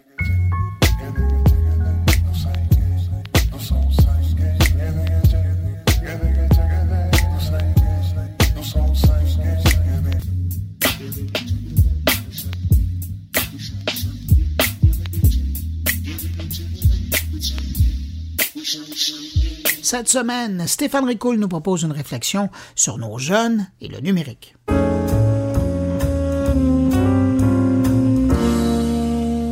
Connaissez-vous l'école branchée? Il s'agit d'un organisme à but non lucratif dont la mission est d'accompagner les acteurs de l'éducation dans le développement de leur expertise professionnelle à l'ère du numérique pour favoriser la réussite éducative. Ils se sont posé la question récemment si pour mieux gérer le temps d'écran de nos jeunes, il fallait distinguer les bonnes des mauvaises pratiques dans un article paru le 21 octobre dernier que mon ami Martine Rioux a à ma connaissance. Et pourquoi je vous parle de ça? C'est tout simplement parce que je suis persuadé de la nécessaire obligation d'éduquer nos jeunes sur les outils qu'ils manipulent mieux que nous, les moins jeunes, pour lesquels ils ont intégré tout le vocabulaire que nous avons du mal parfois à décoder, à travers des écrans devant lesquels ils se montrent bien plus passifs qu'actifs. Or, selon l'article publié par l'école branchée, les élèves, donc les plus jeunes, apprennent mieux lorsqu'ils sont activement impliqués et lorsqu'ils créent et dirigent leur propre apprentissage. L'exemple donné porte sur la passivité à regarder une vidéo YouTube versus créer leur propre simulation de réalité augmentée, ce qui les obligerait à appliquer leurs connaissances pour placer, dimensionner et animer correctement des objets numériques. Mais c'est pas tant cela qui me motive aujourd'hui, mais plutôt une lettre reçue dans ma boîte courriel. En regard au phénomène actuel qui se répand dans nos écoles secondaires, celui des confessions dites anonymes. Parfois anodines, parfois aux conséquences importantes, elles ne sont, semble-t-il, pas considérées à leur juste portée par nos jeunes. Je vous livre ici un extrait du courriel reçu. Certains événements sur les réseaux sociaux ont eu de graves conséquences dans les derniers jours au sein des établissements scolaires de la région de Montréal. Certaines écoles ont été victimes de menaces circulant sur le web et bien qu'il ne s'agisse peut-être que d'un canular, nous prenons la situation très au sérieux. Le service de police la ville de Montréal a d'ailleurs procédé à l'arrestation de suspects d'âge mineur. Confession est le nom donné à la création de profils dits anonymes qui encouragent le partage de messages sous forme de confession, menaces ou accusations. Nous profitons de l'occasion pour vous rappeler que rien n'est anonyme sur les médias sociaux et que tout comportement et identité peuvent être retracés. C'est pourquoi nous sollicitons votre collaboration et vous invitons à discuter avec votre enfant de l'importance d'un code de bonne conduite numérique. À l'heure actuelle, il est primordial de sensibiliser son enfant quant aux impacts que peuvent avoir les pratiques malveillantes sur le web et sa portée criminelle. À titre personnel, je dois vous dire avoir trouvé très intéressante cette démarche de sensibiliser les parents et ainsi provoquer des discussions lors des soupers familiaux que je peux imaginer quelque peu animés. Au cours d'éducation sexuelle, il serait aujourd'hui opportun d'y ajouter des cours de bonne conduite et d'hygiène numérique, car c'est pas demain la veille que le numérique sera supplanté par autre chose, mais ça arrivera cependant. Et quand je parle d'hygiène numérique, je fais aussi allusion à la notion de sobriété numérique et enjeux environnementaux dans le domaine des technologies. À cela s'ajoute l'idée d'éco-conception qui vient compléter de belle façon notre réduction d'empreinte environnementale. Et vous savez quoi? Cette présentation des problématiques écologiques avec l'informatique sera incluse dans une formation plus générale sur le numérique, qui est déjà en place auprès des plus jeunes, mais en France. Cette formation couvre entre autres la question du harcèlement en ligne, regroupe des conseils pour s'en prémunir et fait un rappel des sanctions en la matière. Elle inclut aussi une formation aux pratiques et à la prise en main de l'informatique et d'Internet. Monsieur Roberge, ministre de l'Éducation de notre relève. Je suis persuadé que cela doit vous inspirer.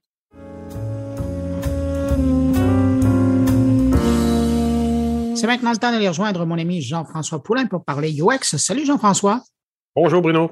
Et de vive voix, bonne année, parce que c'est la première fois qu'on se voit depuis le début. Bonne année à toi et bonne année à tous nos auditeurs aussi. Jean-François, cette semaine, tu nous parles d'un livre que tu as lu, apprécié, et qui pose beaucoup de questions il ne pose que des questions, en fait. C'est le livre de Daniel Lafrenière qu'il a intitulé Stop 500 questions à se poser lors d'un projet de transformation numérique. Et, il dit c'est un livre compagnon. C'est un tout petit livre, c'est une centaine de pages. Et, j'ai remarqué qu'en 2022, puis on en avait parlé un peu dans, l'année dernière, je pense que les gens reviennent un petit peu à la base. En fait, en UX, comme dans tous ceux qui font de la stratégie de projet, on se dit, hmm, il y a des choses qui n'ont pas été comprises encore. Puis je l'ai demandé, puis je le demande dans l'entrevue euh, avec Daniel aussi. Est-ce que c'est un, livre coup de tête? Non. Euh, mais c'est on établit bien les bases avec ça. C'est des questions qu'on doit se poser avant de partir un projet. Et ça s'adresse ah, ça s'adresse à des UX, à des gens comme nous qui faisons des, des projets numériques, mais aussi au, je sais pas comment l'appeler en français, mais le middle management, les gestionnaires du milieu, là, qui souvent se font parachuter des projets numériques avec le budget, avec la mission de vas-y, go, fais-le. Et ils n'ont pas nécessairement tout le temps le, réflexe de se poser des questions, au moins de remettre en question des petites affaires ou de, de, de valider un peu avec des, des, des, des, des collègues, des, départements autour, ce qu'en UX, on a l'habitude de faire, mais que un petit livre comme ça peut permettre d'ouvrir un peu les yeux. Ça ne retarde pas le projet, ça va probablement juste s'assurer que le projet va être un bon succès, en fait. Alors, cette semaine, tu nous proposes une rencontre avec l'auteur de ce livre. Exactement. Donc, euh, avec euh, Daniel Lafrenière, qui est euh, auteur, donc conseiller, conférencier en expérience client, en CX, en UX. Jean-François, merci beaucoup pour cette rencontre avec M. Lafrenière. On va vous écouter tout de suite, puis je te dis à la semaine prochaine. Salut. Merci Bruno, à la semaine prochaine. Écoute, dis-moi, j'ai entre les mains ton livre que tu as écrit, t'abordes le marché en disant, écoutez la gang, vous devriez vous poser des questions avant de faire un projet numérique. Pourquoi tu as écrit ça? Parce que j'ai comme l'impression, ce que je m'aperçois, c'est pas juste une impression, c'est je m'aperçois dans différents projets, même ceux que, moi, que sur lesquels je travaille ou euh, qu'on lit dans les médias, j'ai comme l'impression que les gens se lancent dans des projets numériques sans trop savoir ce qu'ils font. C'est plate à dire, si j'ai l'air de passer un jugement, mais je prends un exemple. on pose des questions pour approfondir. Pourquoi vous faites ce projet numérique-là? C'est quoi les avantages? Vous faites ça pour qui? C'est qui les clients? Qu'est-ce que ça va avoir comme impact dans l'organisation? Qu'est-ce que ça va avoir comme impact chez les employés? Et ce qui arrive très souvent, c'est que je n'ai pas la réponse à ces questions-là. Bon, je suis un consultant, je suis payé pour poser ces questions-là. C'est le fun. non, c'est très bien. Puis, euh, j'y pose ma série de questions classiques, puis il fait comme si, Daniel, T'as des maudites bonnes questions. Euh, laisse-moi y réfléchir, je vais te revenir demain. Eh, oui, parce que ces questions-là peuvent, pour nous, en tant que consultants, des fois, nous faire, euh, ça fait mettre le mandat sur la glace parce que le client va retourner faire ses devoirs. C'est en plein ça. Fait, mm. moi, mes questions classiques de, comme consultant quand tu m'engages, c'est pourquoi tu m'as appelé, c'est quoi ton problème, c'est quoi des facteurs de succès, mais c'est quoi le problème, c'est quoi le vrai problème, pourquoi on fait ce projet-là? Là, je te parle juste du projet. Donc, de bien comprendre la portée du projet avec une série de questions qui font réfléchir. Dans le fond, j'ai écrit un livre pas pour ralentir le processus. Tu sais, comme dirait une de mes amies, nous sommes pressés, prenons notre temps. J'aime beaucoup cette phrase, mais juste de prendre un petit temps d'arrêt en début de projet pour se poser les vraies questions, puis mettre le projet sur les sur la traque, sur les rails correctement, savoir pourquoi on le fait, avoir des indicateurs de succès. Donc ça, c'est cette partie-là. Puis après ça, se poser les bonnes questions. Parce que si on fait un projet numérique, un projet de transformation numérique, c'est parce qu'on veut améliorer l'expérience client et l'expérience employé. Les deux sont indissociables. Exact. C'est un écosystème fragile en passant. Oui, si tu oui, juste focuser sur le client, puis tu te préoccupes pas de l'employé, ça fonctionnera pas. Et si tu te préoccupes uniquement de l'employé au détriment du client, ça fonctionnera pas. Donc, ça prend ces deux composantes-là. Donc, le livre, ce qu'il fait, c'est qu'il présente 500 questions. Dans les faits, il y en a 654. là. C'est vraiment un ouvrage pour réfléchir, comprendre et passer à l'action. Pas pour faire de la suranalyse. Pas pour dire, OK, je passe mes temps à me réfléchir. Non, tu poses, tu poses des questions puis il se passe rien, ça marche pas. Fait que c'est des questions pour comprendre, pour connaître, puis pour mener à l'action, mais de manière éclairée. Ce que je reconnais, dans- je, je trouve dans les organisations, c'est que, et c'est la même affaire en UX, on en parle depuis euh, 20 ans, 30 ans maintenant, c'est que, qui sont les clients? Puis Voilà. là, ils vont dire, ben, c'est tout le monde. T'as une minute, là. Non, mais tu sais, c'est n'importe quoi, non?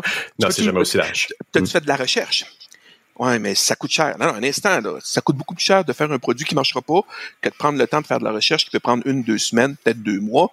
C'est pas gros, deux mois dans le cadre d'un projet, là, dépendant de l'ampleur du projet, pour bien comprendre, s'assurer que tu développes un produit qui va apporter de la réelle valeur à ton client. Donc, est-ce que tu le connais, ton client? As-tu compris ce qui se passe du côté de ton employé?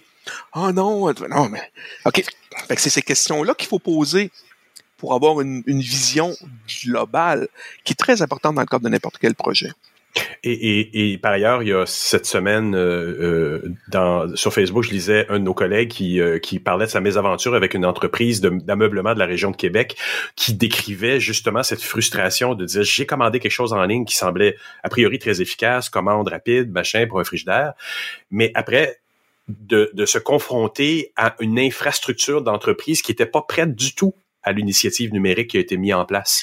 Tout à fait. C'est primordial, ça aussi. Là. Tout à fait. Puis c'est ça, moi, c'est ça qui m'a amené du côté physique de l'expérience client euh, au, Le tournant CX. des de- de- Mm. au, au CX autour de 2010. C'est que je m'apercevais qu'il y avait beaucoup d'initiatives numériques qui étaient pensées en silo. Mhm. Fait que c'est bien, fait qu'on pensait le numérique, puis c'était normal, on était à cette époque-là, puis c'est correct. Mais il y a encore beaucoup d'initiatives numériques qui sont pensées en silo, alors que ça s'intègre dans le cadre d'un parcours client Ouais. qui est omnicanal, qui se promène du numérique au téléphone, euh, de- ou en magasin, ou en point de service. Donc, cet élément-là est hyper important. Si on revient sur le parcours client, il y a un autre élément aussi, c'est que souvent les gens font pas de parcours client dans leur organisation. Donc, Non. un parcours client, c'est une séquence d'interactions entre les Mhm. différents canaux pour atteindre un objectif euh, de la part d'un client. Bon. Mais souvent, ils n'ont pas cette vision-là globale. Fait que souvent, ils, ils vont partir des initiatives numériques sans les avoir réfléchies dans le contexte d'un parcours. Ce qui fait en sorte que ces initiatives-là ne sont pas réellement à valeur ajoutée parce qu'elles sont pas vraiment pensées, pas vraiment Pas intégrées. intégré. Puis pire que ça, ils vont travailler sur des initiatives numériques à non-valeur ajoutée, alors qu'il y a des endroits dans le parcours client où on pourrait se dire, hey, à cet endroit-là, si on faisait du numérique, on aurait un réel gain, euh, même rapide. On pourrait avoir un gain rapide, donc un quick win, comme on dit en anglais. Donc souvent, il- le, le- le focus, l'attention, les énergies ne sont pas investies au bon endroit parce qu'ils n'ont pas la vue globale. La, la vue 360, comme on dit depuis au moins 30 ans. Donc, mais on parle d'omnicanalité, on n'avait pas ce mot-là, mais on parlait de vue 360 en 1989-90, là, en passant. Là. C'est Mhm. pas nouveau. C'est juste que là, on réfléchit mieux, puis on, on, a, on a de meilleurs outils pour comprendre. Mais encore faut-il les utiliser. Et d'ailleurs, par, par rapport à ça, en 2022, est-ce qu'on peut dire que CX, UX, c'est indissociable? On peut pas, on peut pas faire un projet numérique sans, sans se permettre de poser ces questions-là à notre client qui, qui fonctionne pas. Si on les pose pas, est-ce qu'on fait vraiment un bon travail de UX ou de, de fournisseur dans le numérique? là? Non, moi, je trouve qu'il faut poser les questions. Quitte à ce que Ouais. la personne dise « je le sais », et c'est tant mieux. Hmm. Mais puis même encore là, quand la personne dit « je le sais », faut savoir d'où vient l'information. Parce que et Ouais. on, on vit encore... Parce que, évidemment, poser des questions, c'est un peu euh, challengeant. Moi, je suis un, je suis un consultant, donc de l'externe, j'ai un, un certain privilège de pouvoir ne pas tout savoir. c'est Mm. drôle à dire, au sujet d'une entreprise, d'une organisation. Donc, je peux poser des questions qui peuvent paraître simples ou, on va dire niaise, là, mais c'est pas tout à fait le cas. Non, mais des, des questions évidentes à tes clients. On va faire des entrevues, on va faire des sondages, on va trouver des techniques. Dans le fond, tout ce dont je parlais dans de que c'est la transformation numérique, dans le fond, les techniques pour aller chercher les réponses aux questions présentées dans Stop sont dans de que c'est la transformation numérique. C'est que dans de que c'est la transformation numérique, c'était à 230 pages. Je trouvais qu'il y avait pas mal de stock pour rajouter un, autre 5 pages. Donc, c'est pour ça que j'ai écrit un livre compagnon. Voyons-le comme ça. Là. Comment t'amènes tes clients à poser les bonnes questions pour gérer justement tous ces canaux-là ensemble? Euh, comment tu les amènes à, créer justement une cohérence dans cette vision-là, puis de, leur faire penser omnicanal? Mais dans le fond, la première démarche que je fais, si on me dit qu'on a de la donnée sur la clientèle, c'est avez-vous un parcours client? Et avez-vous un parcours client suffisamment détaillé? Parce qu'il y a parcours client et parcours client. L'autre fois, j'ai, un de mes clients, j'ai demandé avez-vous un parcours client?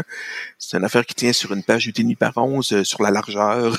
C'est déjà bien qu'il y en ait un, c'est rare. C'est déjà bien qu'il y en ait un, mais malheureusement, ce parcours-là ne nous permettait pas, n'était pas suffisamment détaillé, ne montrait pas les passages entre les différents canaux, ne, permettait pas de faire un diagnostic. Dans le fond, le but du parcours client, c'est de comprendre les différents chemins utilisés pour un client pour interagir avec l'organisation.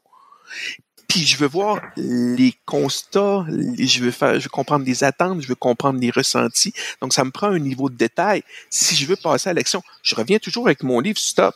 C'est 500 questions, mais 500 questions pour réfléchir, pour diagnostiquer, pour mener à l'action. C'est ça l'intention. C'est pas poser des questions, poser des questions là. Que suis-je, puis-je, que, que fais-je et pourquoi? Non, non, c'est bien beau, là, mais c'est pas ça mon livre. C'est un livre pratico- pratico-pratique avec des vraies questions pour te faire avancer, pour dire ok. À cette, étape-là, est-ce que ça pourrait être remplacé par un autre processus? À ce point de contact-là, est-ce que le processus est encore pertinent? Quelles questions tu dois te poser quand tu fais un parcours? Quelles questions tu dois poser quand tu veux connaître la clientèle? Quelles questions tu dois poser quand tu veux connaître les employés? Bon, puis je remonte ça d'un niveau. Quelles questions tu dois te poser quand tu pars un projet? Oui, exact. Et, et c'est là où j'aime beaucoup le titre Stop. C'est pour un gestionnaire euh, qui soit dans une grande organisation, Hydro-Québec, Ville de Montréal ou autre, ou gouvernement du Can- euh, Québec-Canada. Tu te fais donner un mandat par un gestionnaire qui te dit tu dois faire ça. Stop. Lis ça. Oui, Lis ça oui. parce qu'il faut que tu poses ces questions. Tu peux pas ne pas poser ces questions-là. C'est en plein ça, puis c'était product owner, là. Imagine-toi, là, faut que tu maîtrises chargé de Ouais. projet ou chargé de produit. Faut que tu maîtrises, puis comme tu viens de dire, si on vient de te donner, on, on t'assigne un mandat. Je me rappelle un, un projet sur lequel j'ai travaillé il y a quelques années chez un client. On me demande un mandat. On, on me demande, tu dois faire ça. Ma première question, c'est, je reviens encore là, Pourquoi? pourquoi? C'est quoi le bénéfice attendu? Puis c'est quoi les Ouais. facteurs de succès? Puis la question, de, puis ça, ça a désarçonné mon client. C'est correct, là, ça fait partie. Je ne demandais pas d'avoir réfléchi à tout. On a passé deux jours dans une salle à préciser le mandat avant même de le débuter. Clairement. C'est Parce clair. que, parce que c'était pas clair. Puis, puis c'est correct. Je, je ne critique, loin de moi l'idée de critiquer le client. Là. Il peut pas le savoir. Il fait appel à mes services. Mais moi, j'en ai des questions. j'en ai plein. Fait que- puis ça me prend des réponses. Parce que si j'ai pas que- une réponse, comment je fais pour faire un diagnostic? Puis nos outils, ben, c'est des questions, c'est des entrevues, c'est euh, des sondages, c'est des parcours clients. Puis après ça, ben, trouver des solutions. Ben, nous, on trouve des solutions en faisant des maquettes, en faisant des prototypes, en faisant peu importe la technique qu'on emploie, mais on est vraiment des gens qui on est des problem solvers, dirait-on en anglais, des, des gens qui, qui résolvent des problèmes. Ben, pour résoudre un problème, faut bien le comprendre. Puis pour bien comprendre le problème, faut poser des questions. Il y a un danger à... à- je, je le parle dans le livre, là, pour beaucoup de décideurs, être dans l'action, c'est positif. OK? C'est bien, on s'entend. Fait que ils veulent être dans l'action, puis on fait des affaires, on brasse des choses. Ouais, mais si tu travailles pas sur le bon problème, tu pédales dans la boîte, là. Je veux dire, tu investis du temps, de l'argent, puis euh, plein Ouais, d'affaires c'est ça. pour L'argent. quelque chose qui ne sert à rien. Donc, euh, fais juste prendre un petit peu de recul, puis pose-toi les bonnes questions avant. Ça prend pas beaucoup de temps, ça fait réfléchir. Puis après ça, ça va nous permettre de travailler beaucoup plus rapidement. Ça, je, je, je suis persuadé de ça. Et je pense qu'on peut venir les chercher sur les émotions, de dire, fais un stop, lis le livre, pose les bonnes questions, parce que en tant que gestionnaire qui a voulu que les choses partent, puis tu sais, quelque part, il y a quelqu'un où il y a un boss qui regarde qui dit, hey, c'est le fun, ça avance. Oui, mais ça se peut que dans six mois, tu te fasses taper ses doigts sévère parce que ton projet a donné rien du tout. C'est ça, tu sais, c'est un livre de 100 pages, là. On comprend-tu, là? Ça prend pas des heures à lire ça, là? Hmm. Tu le lis, tu regardes les thèmes, tu regardes les questions, tu fais que, non, j'ai pas, j'ai pensé à ça, j'ai pas pensé à ça. Oh, oh, ça, c'est intéressant. Merci. C'est c'est un outil, c'est un appui à la réflexion. C'est comme ça que je le vois. Donc, bien entendu pour les gestionnaires, mais je répète, aussi pour les gens comme nous qui parfois oublions, c'est comme les règles de design, là, sais, les Golden Rules of Design ou les heuristiques de Nielsen ou de Scapin ou peu importe. C'est tout- on les connaît par cœur, mais c'est toujours intéressant parfois dans le cadre d'un projet UX de dire, moi, j'en pars au travers de cette liste. Oh, ah oui, ce principe il est donc bien important. Je l'avais comme oublié. Fait que quelqu'un d'expérimenté, je le vois comme un pense-bête. Pour quelqu'un de moins expérimenté ou qui débute un projet ou un décideur, je le vois comme un outil essentiel d'aide à la prise de la décision. C'est comme ça que je le vois. Excellent. Je pense qu'on va recommander à tout le monde d'acheter le livre pour leur patron, pour eux comme pense-bête, mais pour tout, pour tous les endroits où tu peux laisser traîner le livre à l'intérieur d'une organisation. Je, Ou moi, je pense que le, le retour sur investissement, oui. il est quand même intéressant. Là. Ne serait-ce que si tu posais une question qui fait la différence, c'est quoi, le, le 1995 est bien investi. non, non, mais, c'est ça pareil. Oui, absolument. On va, on va recommander à tous les CEO d'en acheter à leur chargé de projet, à leur gestionnaire. Faites ça. Ça va être un bon investissement pour votre organisation. Moi, je pense que oui. mais enfin, je, je, je leur souhaite. voilà. Merci beaucoup, beaucoup, Daniel, pour cette entrevue. On s'en reparle bientôt. Merci Jean-François, à bientôt.